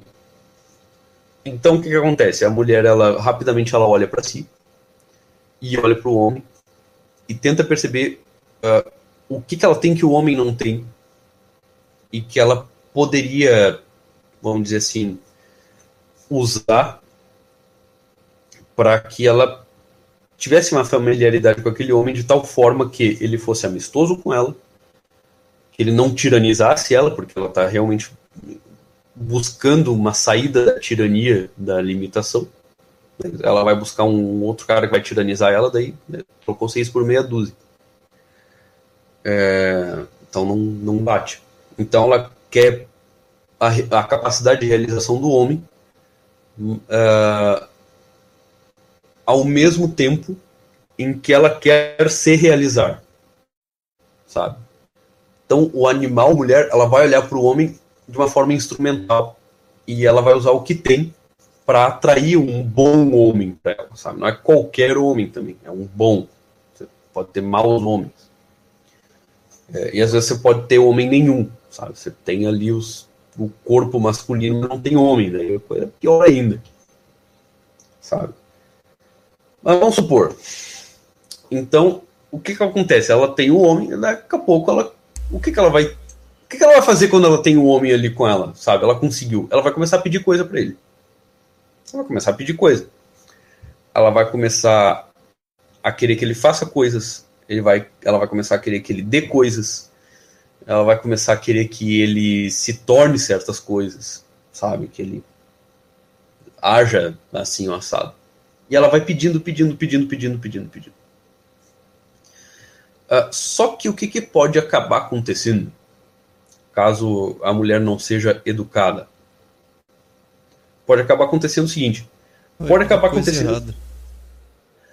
Pode ser também, mas também pode acabar acontecendo que ela considere isso como um direito natural dela, né? Afinal de contas, ela já está fazendo muito, atraindo ele. É, ou a, ela acha isso, né? Ela acaba achando isso aí. E ela acaba pedindo coisa demais pro cara. E, e só reclamando. Sabe? Ela pede as coisas e ela reclama, ela reclama que o cara não fez ou do jeito que ela queria que ele fizesse, ou que ele não fez outras coisas que ela tinha pedido, mas ela não se dá conta do seguinte, ela pede coisa pra caramba. Muitas vezes. E o cara tem uma capacidade de realização limitada apesar de ela ter uma impressão que ele tem uma baita capacidade de realização, porque ela é mulher, né? E ela olha para ele, cara, você é um homem, você é incrível, você é forte, sabe? Você é um homem. E ela espera muitas coisas dele porque ela percebe uma grande diferença entre ela e ele, sabe? Então, o sentimento de ingratidão, a experiência da ingratidão da mulher, é uma experiência muito frequente na vida de casal, não é verdade? Isso é uma das principais reclamações dos caras é tipo assim, cara, eu faço tudo por ela e ela reclama. É ou não é? Sim. Eu faço tudo por essa mulher. Eu passo o dia pensando nessa mulher. Eu faço tudo por ela. Eu, cara, ela me pede, eu faço. Ela pede que eu sente ali do lado dela quando eu quero fazer outra coisa, eu sento do lado dela. Ela pede para eu resolver um problema, eu resolvo o problema dela. Uh, eu dou dinheiro na mão dela, eu dou presente para ela, eu faço tudo por ela. E mesmo assim, mesmo assim, ela reclama. Ô desgraça. Então o que, que acontece? É, quando está nessa situação, é, a mulher ela nunca sai desse nível, entendeu? Ela nunca sai desse nível de estar tá sempre atrás de satisfazer alguma necessidade. Ela se vê sempre, de fato, assim, uh, escrava do desse mundo dos desejos. Ela não, não vai parar de desejar as coisas agora que ela tem o gostinho de ter ali um cara que faz as coisas para ela. Ela não vai parar de desejar. E só que como ela deseja muitas coisas, ela vai estar tá sempre olhando para aquelas coisas que ela não tem. E ela não vai olhar para as coisas que ela já tem, ou vai olhar raramente, sabe? Isso vai deixar o casal tremendamente infeliz. Ela vai virar uma mulher amargurada porque ela achou que ela não teve tudo o que ela queria. ela queria muita coisa, cara. É... Mas tá ela vai ter uma... satisfazer absolutamente tudo?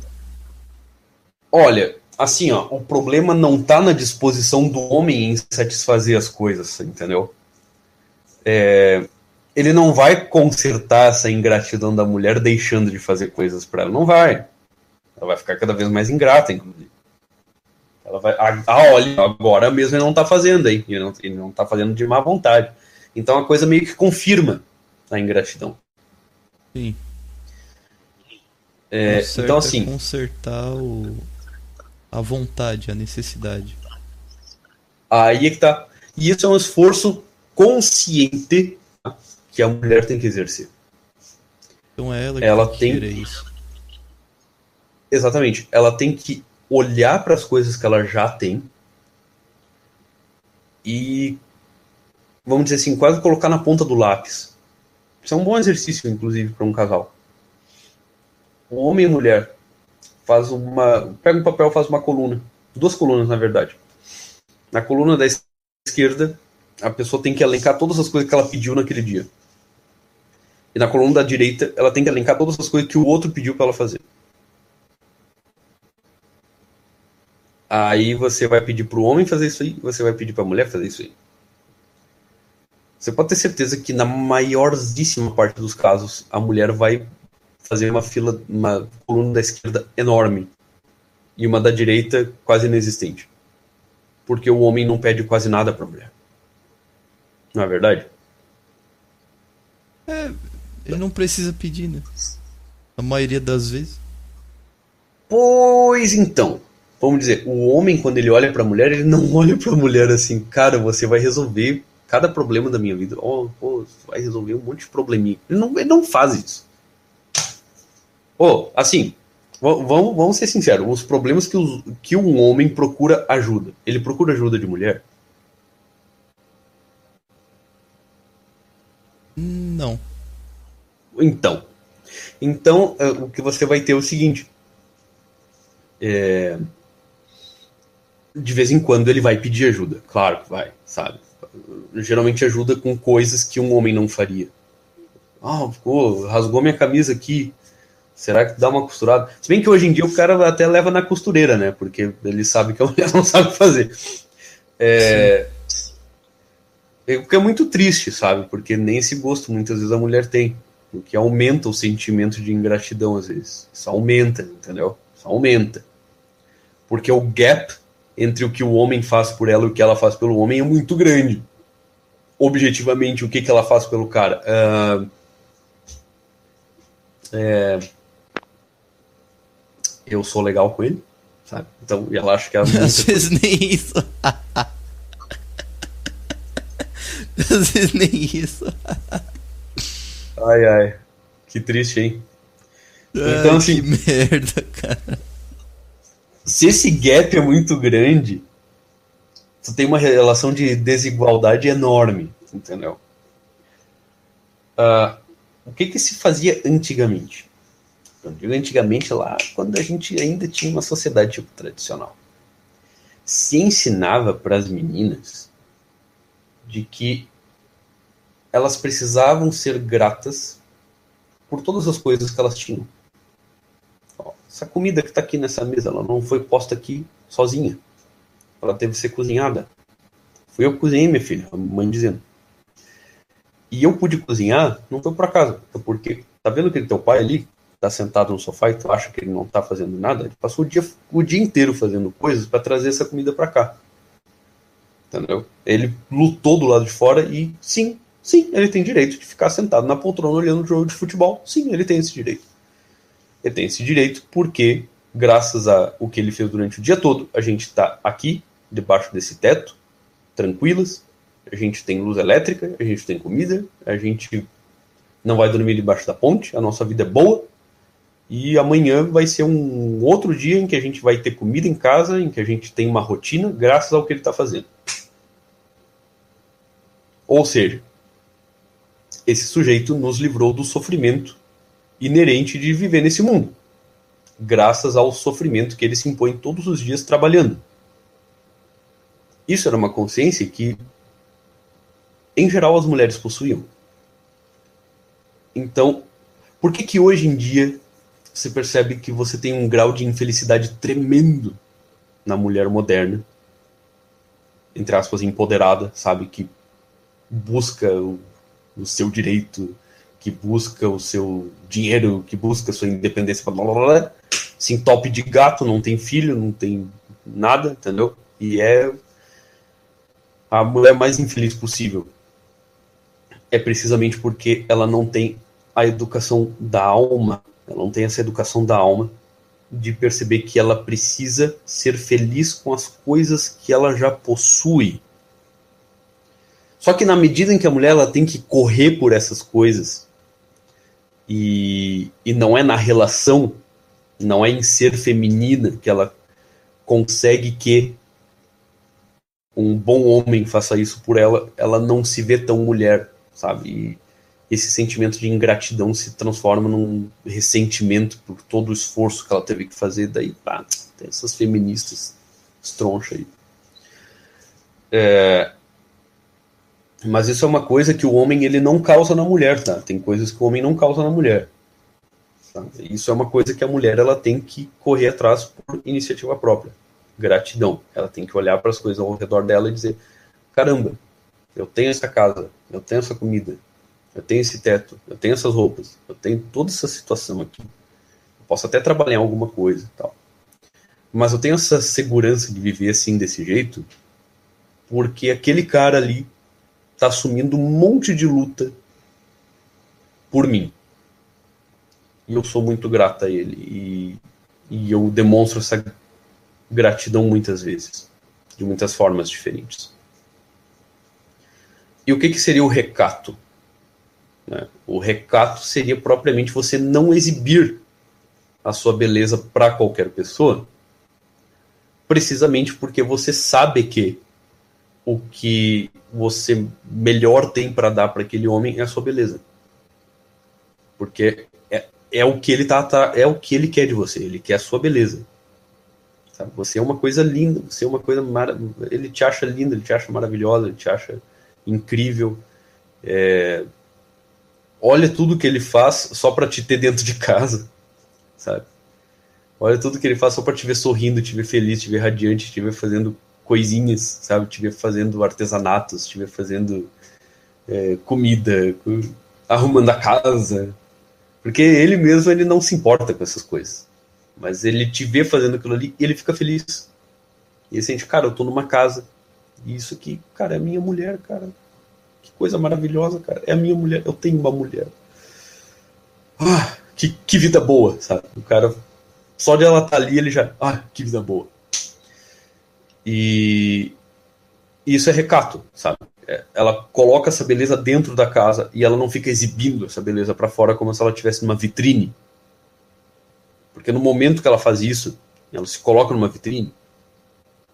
Tem muito cara que diz que não, tá? Mas é assim. Aquilo ali já é o prenúncio de uma traição. Aquilo ali já é uma coisa assim. Cara, eu tô legal contigo, só que eu tô me exibindo para ver se eu tenho outras opções, caso não dê certo contigo. E o cara não reage bem isso aí. Porque a mulher é dele. É assim que o homem sente. Homem, homem de verdade sente isso. Você é minha. Não, é? não tem essa aí de ficar se exibindo, ah, caso não dê certo comigo. Que história é essa? Tu é minha. Entendeu? Você é minha, você tá na minha casa. E eu tô dando meu sangue por, por isso. Então, faz o favor de não ficar se exibindo mais. Sabe? Antes de me conhecer, até ok. Sabe? Você não tinha ninguém. Estava se exibindo para ver se alguém se habilitava. Agora eu já me habilitei, gente já tá junto.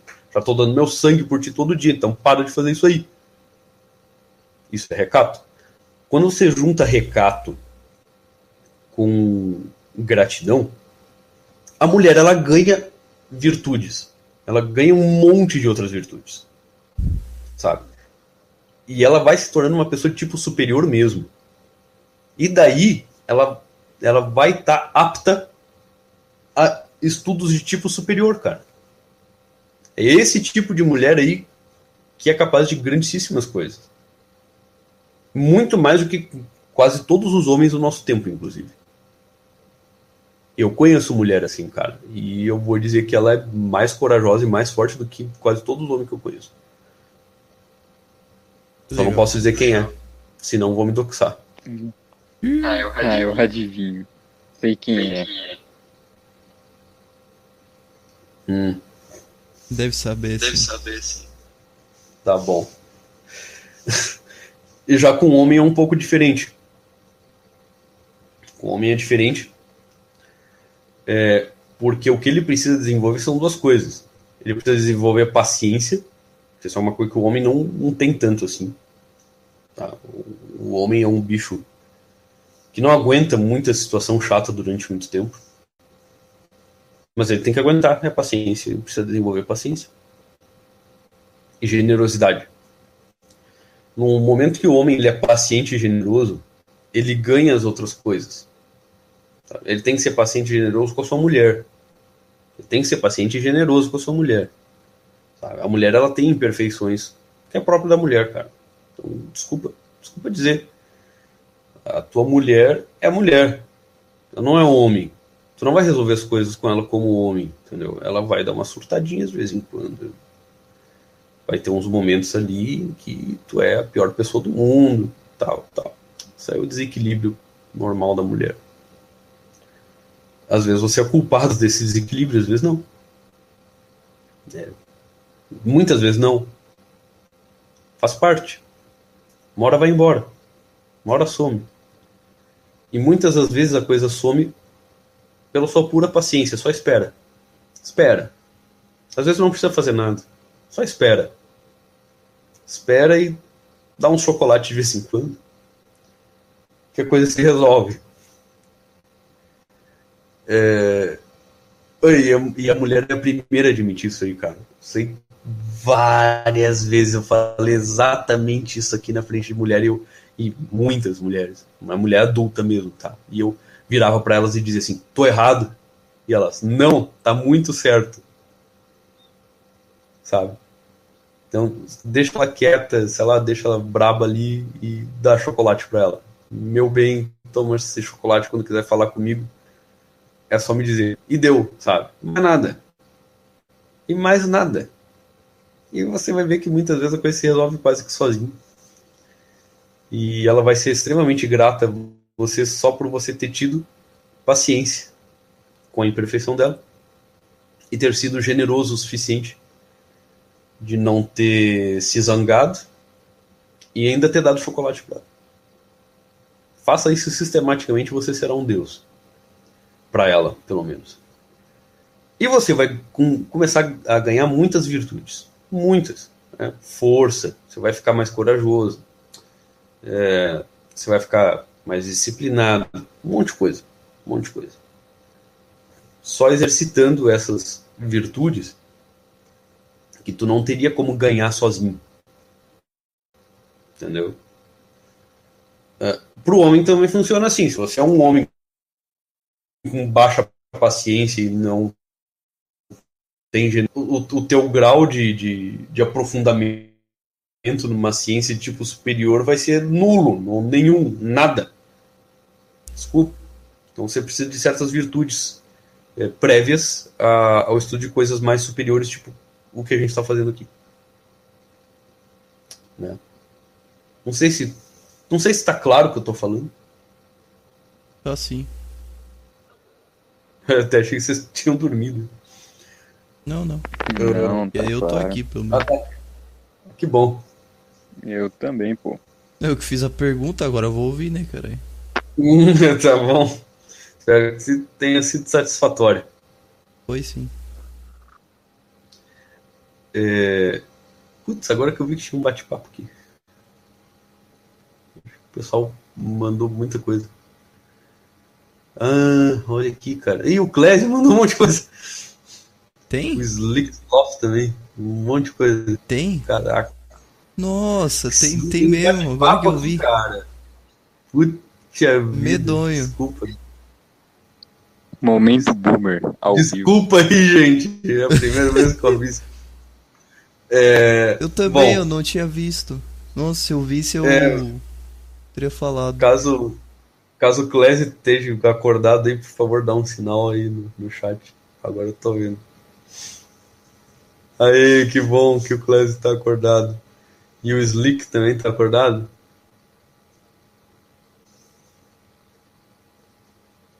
Ah, que show, cara. Que legal que vocês estão acordados ainda. Estamos chegando com uma leira aí. É, Então era, é isso, cara. A diferença entre homem e mulher tá nesses níveis mais baixos, sabe? No momento que isso aí é resolvido, você começa a perceber que nos níveis superiores não tem diferença, cara. É Realmente, a coisa assim.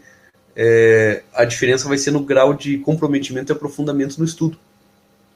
Porque os dois são capazes. São plenamente capazes. É só eles vencerem essas, essas dificuldades baixas iniciais e o resto, cara, voa. Só voa. Então, é, isso é uma coisa que eu, é, isso é um dos motivos pelos quais eu critico tanto quando o pessoal enfatiza demais essas diferenças. Tá? Enfatiza demais essas diferenças, assim, não, homens e mulheres, ah, caramba, né, mulher não presta, ó, ali homem, não sei o quê. Cara, você está se prendendo demais em coisas muito baixas? É, é claro que é uma limitação, claro que é ruim, assim, sabe? Você ter uma mulher ingrata, é claro que é ruim aí você ter um cara com pouca paciência, é horrível, é horrível, claro que é. Agora, é, não, foca em resolver isso aí, sabe? Não é só reclamar disso aí, você tem que resolver essas coisas. E depois você resolver isso, você vai voar, entendeu? Você vai voar alto como ser humano. É assim que o casal vai se melhorando junto. Agora voltando ao Sol. né? É, Então a gente vai ver muitas vezes no mundo da filosofia da, e da poesia a seguinte frase a respeito do ser humano, sabe? Que existe no ser humano um desejo de infinito. Eu já vi o Olavo falar isso aí algumas vezes também. É, quer dizer que a vontade do ser humano, a alma do ser humano, se volta para um objeto infinito. Tá? Se existe no ser humano um desejo de infinito, quer dizer que o apetite intelectivo se volta para um objeto infinito. Bom, só há um objeto infinito possível. É Deus. Se existe esse desejo infinito no ser humano, ele está desejando Deus. Ele não está desejando vida eterna, ele não está desejando poder infinito, ele está desejando Deus. Ele quer Deus, ele quer estar com Deus. É... Então, assim, o apetite intelectivo, quando ele está atrás daquilo que é bom, daquilo que é belo, daquilo que é verdadeiro, embora ele procure essas coisas nos objetos, e ele procure muitas vezes essas coisas na autorrealização, é, ele, ele nunca encontra essas coisas de forma plena. Ele só encontra ecos dessas coisas. É por isso que é, toda a ideia de ascensão, naquele sentido evoliano mesmo, cara, isso é, isso é, uma, isso é macaquice, cara. Desculpa dizer isso aí é macaquice. Eu sei que eu vou atrair muito rage por dizer isso aqui.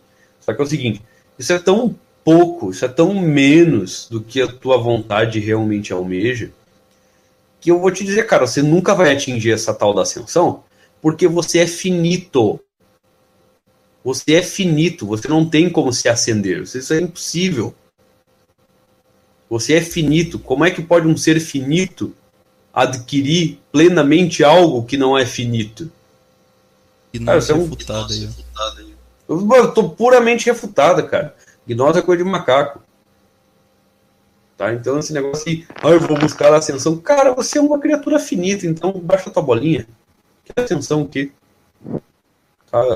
Às vezes você não, você não consegue nem acender para além do seu resfriado. Desculpa, o que, que foi? foi eu, cara.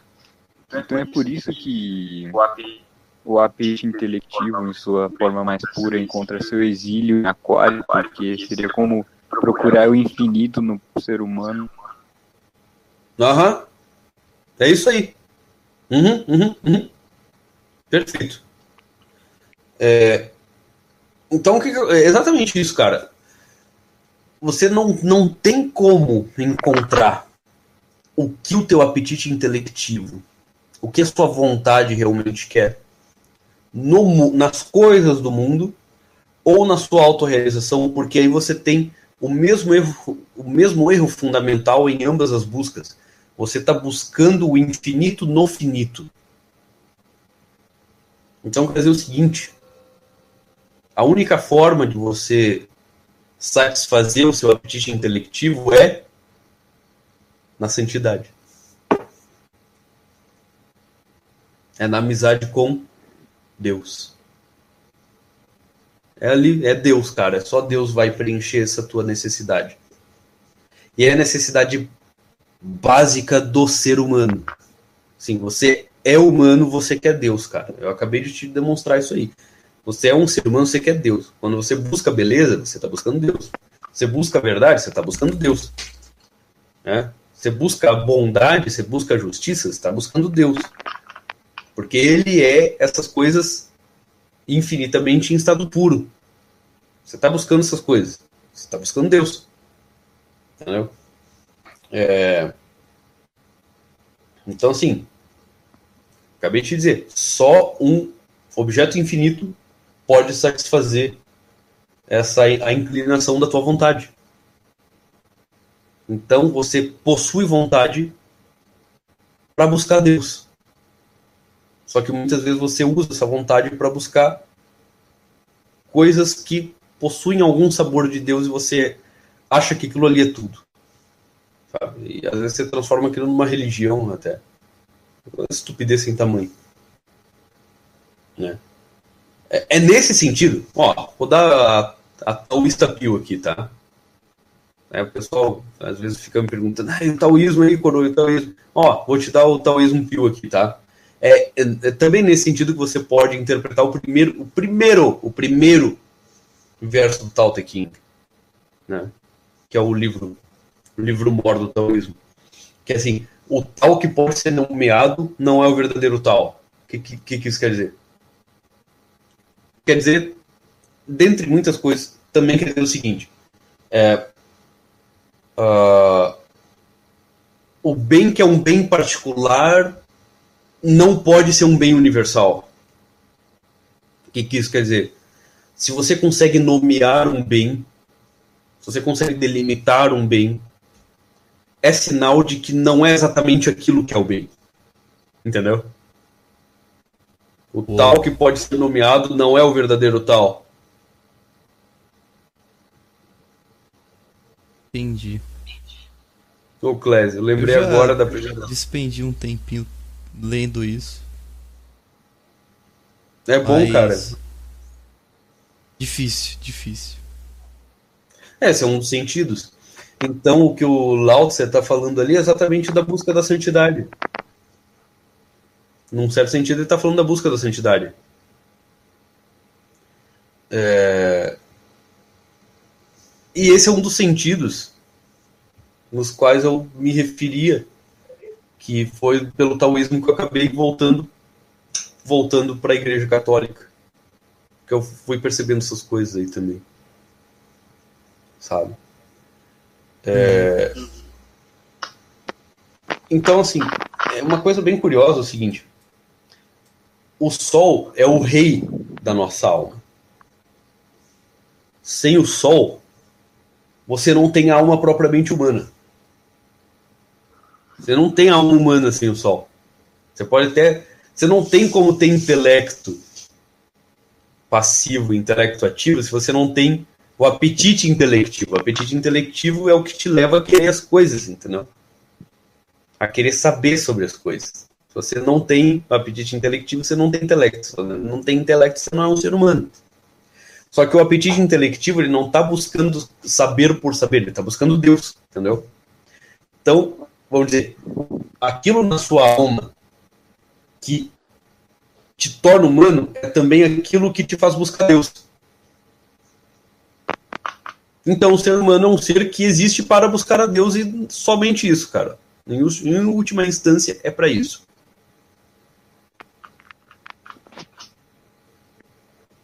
Ei, coroa. Fala. Porque o apetite, o, é porque o apetite intelectivo contra sua exaltação logo em Ares. Hum. É que Ares não é exatamente destruição, né, cara? Tem que ver isso aí também.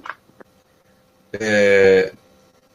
Quando a gente quando a gente vê, né, a coisa do, do sol, acabei de falar, né, sobre o, o apetite o apetite intelectivo. É, vamos pensar no lugar ariano. Você lembra lá aquela, aquela nossa aula lá sobre sino? O que, que seria um lugar ariano? Você lembra? Lugar. Sim. É um lugar. lugar ariano seria um. De objetos. Por, é, é, relâmpago. Guerreiro. Eu diria que um campo de batalha mais. É um campo de batalha, vamos dizer, né? Um campo de batalha no sentido clássico, não a guerra moderna, mas é a batalha no sentido clássico. Ou um campo de duelo. Isso, exatamente. Um campo de batalha clássico é um grande campo de duelos. Basicamente isso aí. Uh, então, por exemplo, se a gente pensa que o Sol ele é o regente dos reis, né, dos imperadores e tal, é, onde é que o imperador, onde é que o rei, ele se exalta? Onde é que ele mostra maximamente o poder dele? No campo de batalha. Entendeu? Então ali não é que ele vai batalhar. Ali é que, a, é que a, a, o poder dele e a resplandecência dele vai ser maximamente percebido. Por isso ele é exaltado. Os guerreiros, eles lutam em nome do rei. Os generais comandam em nome do imperador. Em nome de alguém que eles fazem isso, não é por si que eles fazem, é em nome de alguém. E quando esse alguém aparece, eles vão à loucura, cara. Imagina o próprio imperador aparecer ali no campo de batalha. Ah, a gente vai ganhar, com certeza, cara. Ele veio aqui. Veio nos inspirar. É por isso que ele está exaltado ali. Muito interessante isso que o senhor falou, porque tem lugares, né? Tem o trono, que seria próprio leão, do auxílio do sol, e tem um uhum. campo de batalha também, onde ele pode se provar por si mesmo. Exatamente. Exatamente ali a majestade dele é maximamente demonstrada no aplauso. Ele é aplaudido pelos súditos. Ali ele está observando a batalha. Ele não vai lutar. O sol não vai lutar, entendeu? Mas ele está observando a batalha e ele está vendo que o seu exército está em forma. O exército obedece ele e que ele tem de fato uma nação. Porque quem luta, quem é que luta é, o, é Marte, Marte que luta. Né? Tu tem outros, tu tem outros é, aspectos da alma que vão à luta. O sol não vai à luta, entendeu? Mas no campo de batalha é que ele percebe claramente como é que os seus súditos estão coeridos, vamos dizer, como é que eles estão se coordenando para que as coisas aconteçam. Então, sim, Ares é um ótimo lugar para o Sol. Entendi, agora ficou claro. Então, relaxa, teu mapa é muito bom, cara. O mapa pode ser bom, mas eu não sou, não, eu acho. Ah, isso aí se trabalha, cara. Isso aí é, vai, tá vai se trabalhando. Material tu tem. Isso aí eu já te dei a, a White Pill. Material para trabalhar tu tem é um material muito bom. É muito bom mesmo. Tipo, tu, tu, não tem a dificuldade de pessoas que têm materiais realmente ruins. Ela tem, elas têm vícios estruturais uh, na constituição delas que elas têm que corrigir um monte deles, sabe? Não. A tua questão é realmente uma questão de você liberar as coisas, sabe? Elas estão trancadas. Você tem que destrancar. Basicamente, você tem que abrir a porta. É, faz muito sentido por estudar astrologia me motiva a fazer isso eu descubro coisa que nem eu sabia sobre mim mesmo. Esse é o bom. Coisa boa, cara. Coisa boa, graças a Deus. Deus seja louvado. Deus é, Deus é grande. Amém. Você usou um, usou um anônimo como eu aí para te ajudar, tá, tá de bom tamanho. Bom. É...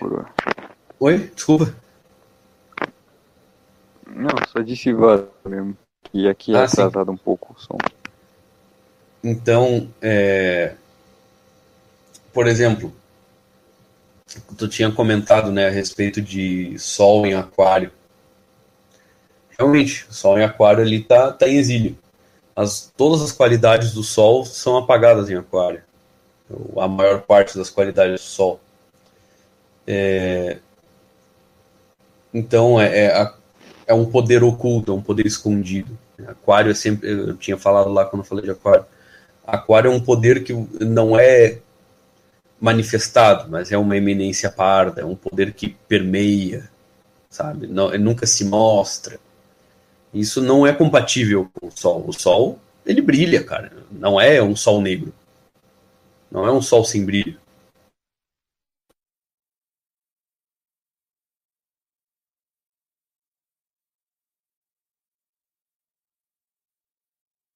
Ele é estático, até poderíamos dizer.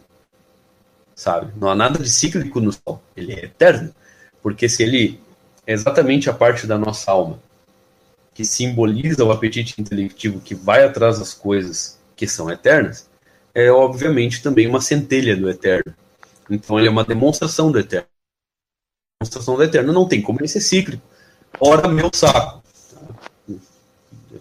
Cara, eu sempre perco as estribeiras quando eu penso nisso aí, porque o pessoal tem que ser muito, muito, muito, muito burro para pensar que existe realmente um troço chamado Sol Negro.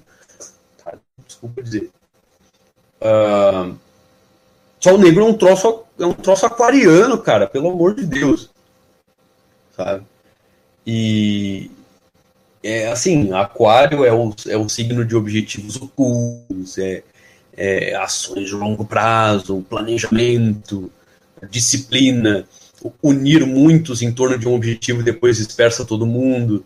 Sabe? Ah, nossa, que solar, isso aí que solar porra nenhuma, isso aí é saturnino pra cacete. É, então é, é, basicamente você unir um, um, conjunto de forças desconexas é, em um objetivo comum. Embora, o que, que há de solar nisso? Não tem nada de solar nisso aí. Você tem um troço saturnino pra cacete nisso aí. Isso, é, enfim, só, só, só para deixar claro essas coisas. E voltando ali para o Sol, um, um, lugar solar, ah, uma corte do rei. A corte do rei é um lugar solar. É, um deserto é um lugar solar, você tem um domínio do Sol ali. Né? Uh, você vê, por exemplo, o Sol é quente e seco. Ele, é, ele aquece e seca as coisas. Ele dá um, uma qualidade de fogo para tudo que ele toca, sabe? algumas coisas se destroem com essa qualidade do fogo, outras simplesmente se secam ou ficam amargas, né? Ou ficam mais duras por causa da ação do Sol. Então, ele exclui certos objetos dos objetos. Né? Uh, isso equivale a secura. Né? Ele exclui determinadas coisas. É, e o calor, então, do Sol, o calor da vontade, é que a vontade ele move todas as outras faculdades da alma. Então, o Sol é, a, é o primeiro motor é, de todas as outras faculdades. Né? Todas as outras faculdades elas só se movem por causa do Sol. Né? Então, é, é, o Sol é equivalente ao fogo. Né? De, dos temperamentos, o Sol é colérico, vamos dizer assim é até curioso assim quando a gente fala de uma imagem, assim, um personagem sol, o, a, a imagem de uma pessoa solar, sabe? É, a mais tradicional é mais ou menos assim, tá? Tem que ser um homem entre 30 e 50 anos, um homem maduro, não idoso, não jovem, homem maduro, né? Com a, no máximo da sua força né? É, mas não necessariamente guerreiro, apenas maduro e no máximo da sua força uh, possível, certo? É, se a gente pensa assim mais ou menos outras qualidades né, do, do, do Sol, seria um homem bronzeado, não um homem pálido, né? A palidez é, é, é, uma qualidade saturnina. Tá? Ser, ser muito branco, muito pálido, né? é uma característica saturnina. Também não, não, não muito queimado, porque isso é uma característica marciana. Mas ali no bronzeado, isso é solar. É, um cabelo queimado também, não importa a cor original dele, que ele seja queimado, né? ele tenha sinais de que ele está queimado.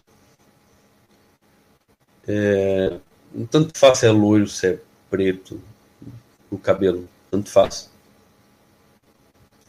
E um sorriso amplo, um sorriso largo, dentes grandes e uma coisa que é muito típica de pessoas de indivíduos, homens, né, de homens mesmo, uh, que tem um sol muito dignificado, mas muito forte mesmo, e que a gente poderia muitas vezes até propriamente dizer, nossa, aquele cara, ele meio que incorporifica mesmo o aspecto solar, é que são pessoas que têm os dentes meio acavalados, sabe? Os dentes são amplos, é, são grandes e, e, um pouco tortos até.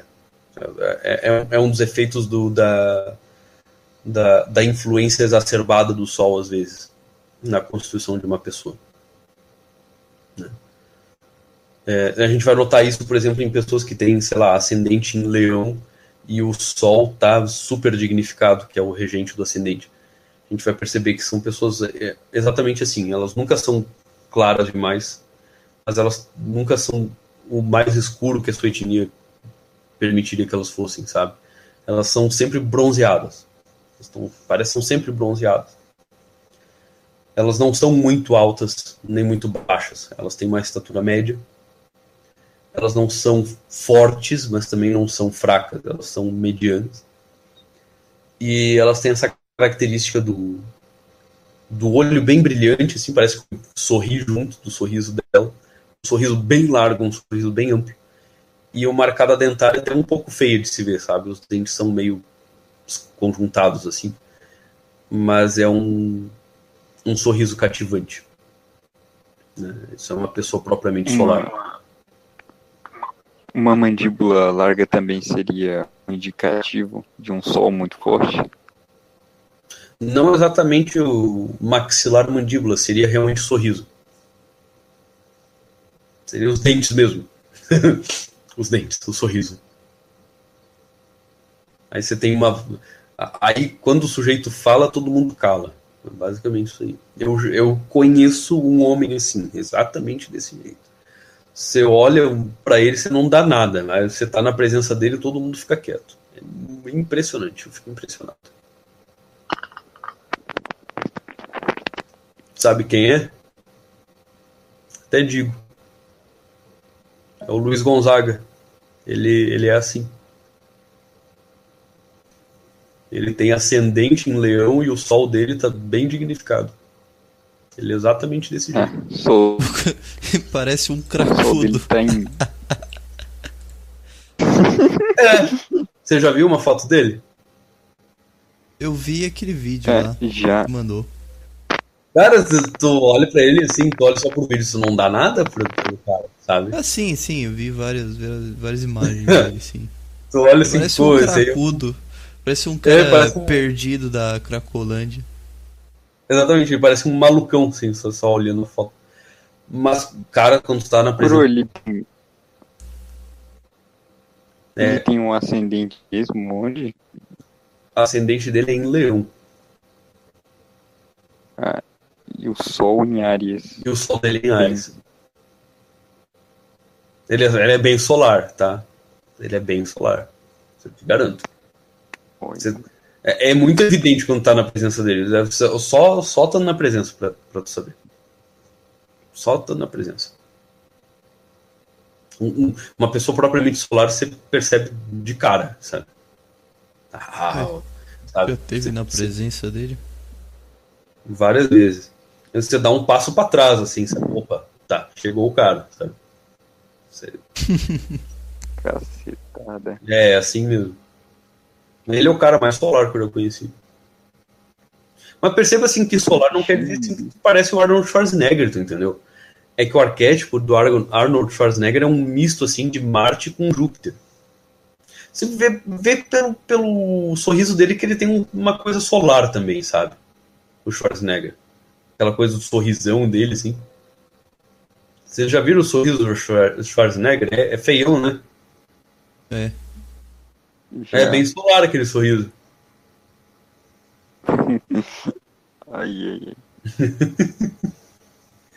Não, é uma... O cara tomou tanto GH que me deformou. Ué, ah, fazer o quê? É, uma vez eu tinha visto lá o pessoal querendo fazer uma fisiognomia, assim. É, ah, metendo um negócio lá de, de, de olho, ol- olhos de lobo, né? Que seria o olho ah, meio puxado, assim. Dizendo que Hunter aquilo ali é olho de. Isso, Hunter Eyes. Porra, Hunter Eyes, cara. Você só vê em modelo. Vai, vai dizer que modelo é Hunter agora? Modelo não é Hunter porra nenhuma. Assim, é, o verdadeiro Hunter Eyes é aquele olho assim que é redondo. Que tá sempre meio que, meio que fitando as coisas como se quisesse matar elas, entendeu? Isso é Hunter Eyes. E quando tu vê um cara olhando para as coisas desse para ti desse jeito, tu realmente te sente em perigo. Tá? É, então, aqueles, aqueles olhos sensualizando ali não é Hunter Eyes coisa nenhuma, cara. Lá não é Hunter. Inclusive, esse olhar que eu falei, que é o verdadeiro Hunter Eyes, é o olhar típico do colérico. Opressor. Opressor, sim, é um olhar opressor, não um olhar sensualizante. Aquele negócio que chamam de Hunter Eyes, aquilo ali é um olhar concupiscível. Aquilo ali é um olhar concupiscível. É tipo assim, hum, ó, eu vou te pegar, sabe? Ah, eu vou te comer e tal. O que, que, que é Hunter isso, cara? hum, sabe? O que é isso? Enfim. Eu acredito que hoje a gente terminou de ver o basicão dos, dos planetas, né?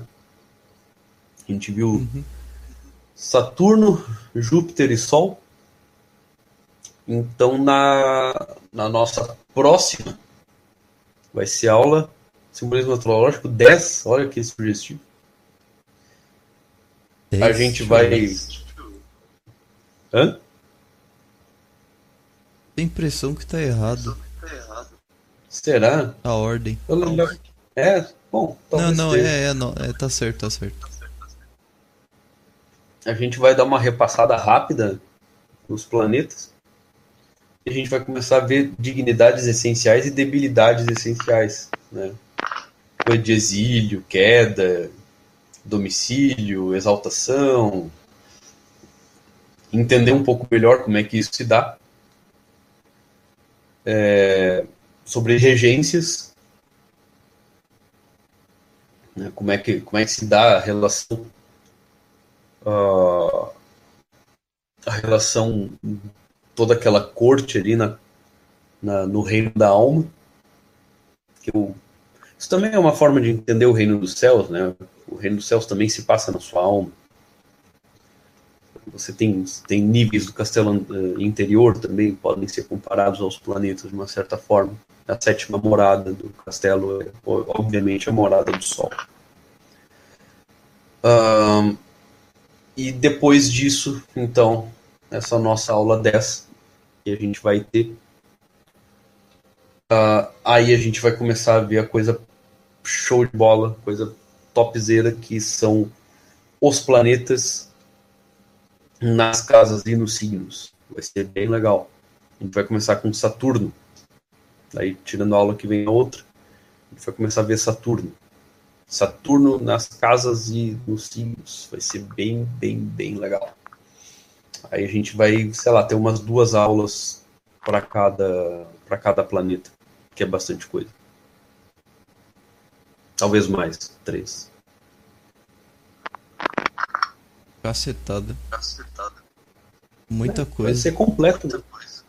Sim. Daí, depois disso, a gente vê estrelas fixas. E daí acabou. Aí o que eu podia passar para você. Aí choramos apenas. Sim, é. é vocês já vão estar basicamente formados astrólogos, assim. Pelo menos em nível que simbólico. Nada. Tá não, né? Tem que estudar essas merda aí. Se não souber de cabeça, não sabe. Já era. Ah, tem que praticar, cara. É na prática que tu vê isso aí. Exato. O Clésio, qual a relação de Sol em touro e astrologia? Tava vendo uns mapas, umas provas e um monte tem. Tem, eu acho que deve ter alguma relação, sim. É, mas eu não sei se ela é tão direta assim. Eu, eu procuraria em outras coisas. Eu procuraria, por exemplo, em, em Júpiter. Então, o Olavo tem Júpiter em, em Sagitário. Se eu não me engano, na casa 10. Júpiter em Sagitário na casa 10, se eu não me engano. É, agora eu fiquei curioso. O que, que tem? É que a astrologia, pro Olavo, não é a carreira dele, é, faz, fez parte da carreira dele. Pro William Lilly, fez parte da carreira dele. É, é, é foi a carreira toda, aliás. É, William Lilly se fez astrólogo. E o Olavo, a, a astrologia foi é uma parte uma parte, eu diria, fundamental, na verdade. O pensamento astrológico está em quase todo o sistema filosófico dele. É, embora ele não seja mais um astrólogo profissional, esse simbolismo não some do pensamento dele, simplesmente assim. Tu não tem como desfazer todo edifício intelectual que formou a pessoa, sabe? É tipo eu aqui falando essas coisas. Sou agnóstico, mas não é. Sabe? Não tem como desfazer o edifício das coisas que eu aprendi, desculpa. É... Então, eu não, eu não sei, eu não procuraria no Sol em touro, mas eu procuraria talvez em Júpiter. Uh, Júpiter e Saturno seria interessante ver esses dois. Para a gente perceber alguma, alguma semelhança entre, entre os mapas. Sabe? Isso seria interessante. O, o Kurua, o, o Gugu ele tem Júpiter em Leão, né? Não, o Júpiter do, do Gugu é em Sagitário também. Caceta. Catatinga. Seria alguma. Seria alguma estrela fixa, porque uma coisa interessante que eu descobri esses dias é que tem uma estrela fixa relacionada a boxe em câncer. Tipo, os maiores boxeadores que existiram é de câncer, tá ligado? Engraçado. É uma coisa curiosa. De fato, é verdade. É, até seria uma coisa. É, assim, estrela fixa é um troço que eu pretendo deixar lá pro final. Assim que os signos estiverem bem entendidinhos. Que é quando a gente vai ver cada planeta no signo. A gente vai ver diferentes aspectos, sabores do signo, sabe? Daí quando isso aí tiver, cara, masterizado, assim, vocês vão zerar planeta e signo, de tanto que vocês vão ver eles. Aí, quando a gente conseguir isso aí, aí a gente vai conseguir entender de verdade as estrelas fixas. Porque estrela fixa é um sabor a mais de um determinado planeta, às vezes em outro. Sabe? Sei lá. Você tem ali. É, Algol. Né? Algol é Saturno. É Saturno e Marte são dois planetas. Aí você coloca, sei lá, Algol conjunto com Júpiter. Vamos dizer.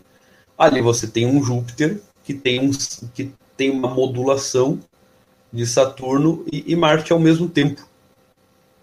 Então é um Júpiter que às vezes sofre determinadas limitações intransponíveis e de vez em quando sofre umas, umas chatices, assim, sabe? Então é um Júpiter meio coisado. Tem um mapa, por exemplo, de uma pessoa que tem de Júpiter é, em touro na segunda casa, bem aspectado, bem legalzão, assim, pessoa, tudo para ser bilionário. Só que tem um algol bem ali naquele Júpiter e esse algol ele traz limitações para esse Júpiter. Então é uma pessoa que, embora ela não seja bilionária, toda vez que ela está precisando de dinheiro, ele aparece. É muito engraçado. Muito curioso isso. Ele aparece. Sabe? Ah, puxa vida, eu tô meio mal de dinheiro agora. Daqui a pouco acontece algum negócio e apareceu 3 mil na tua conta. Cara, é surreal. Eu vejo isso acontecer. E a coisa é assim. É, então você vê. Isso aí. É, é. Você vê que é um Júpiter ali, um negócio. E daí, de repente, o Júpiter manifesta. Mas na maior parte do tempo ele tá meio escondidinho. Eu tenho Júpiter na 2 também. É? Tem Algol ali? Não. Ah, que bom. Não, não. Não tenho Algol, não. Que, que, que e Coroa, tu não achou nada sobre a Sada Sud, né? Cara, eu vou fazer um negócio por ti. pra, pra ver se essa tua vontade aí dá uma arrefecida. Eu vou te passar um. Eu achei o meu PDF aqui sobre estrela fixa. Tá? Então, dá uma olhadinha ali, eu acho que vai te divertir bastante. Eu vou te passar pelo Telegram depois, pode ser? Pode, interessante.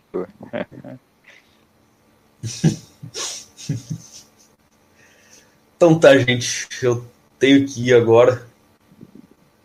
Olha, Lili Júpiter. Ó, eu acho que é Júpiter, viu, Clésia? Eu acho que é de Júpiter. Olavo, Lili, o Luiz Gonzaga, tudo tem Júpiter em Sagitário. Eu olharia mais para aí. Eu acho que a relação tá mais aí.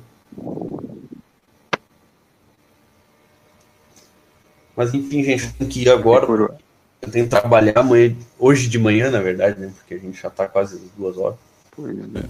Tem que acordar seis para meter aula. Espero que vocês tenham curtido aí. Deu 3 horas e 20 claro. claro. Espero que tenha sido proveitoso. Sim. Aí, Coroa, estamos sentindo falta das aulas de 5 horas, hein, Coroa? Vamos ver. Eventualmente acontece de novo eventualmente acontece de novo. É, tu tem que ver, quem sabe a gente começar mais cedo. Não adianta forçar, não.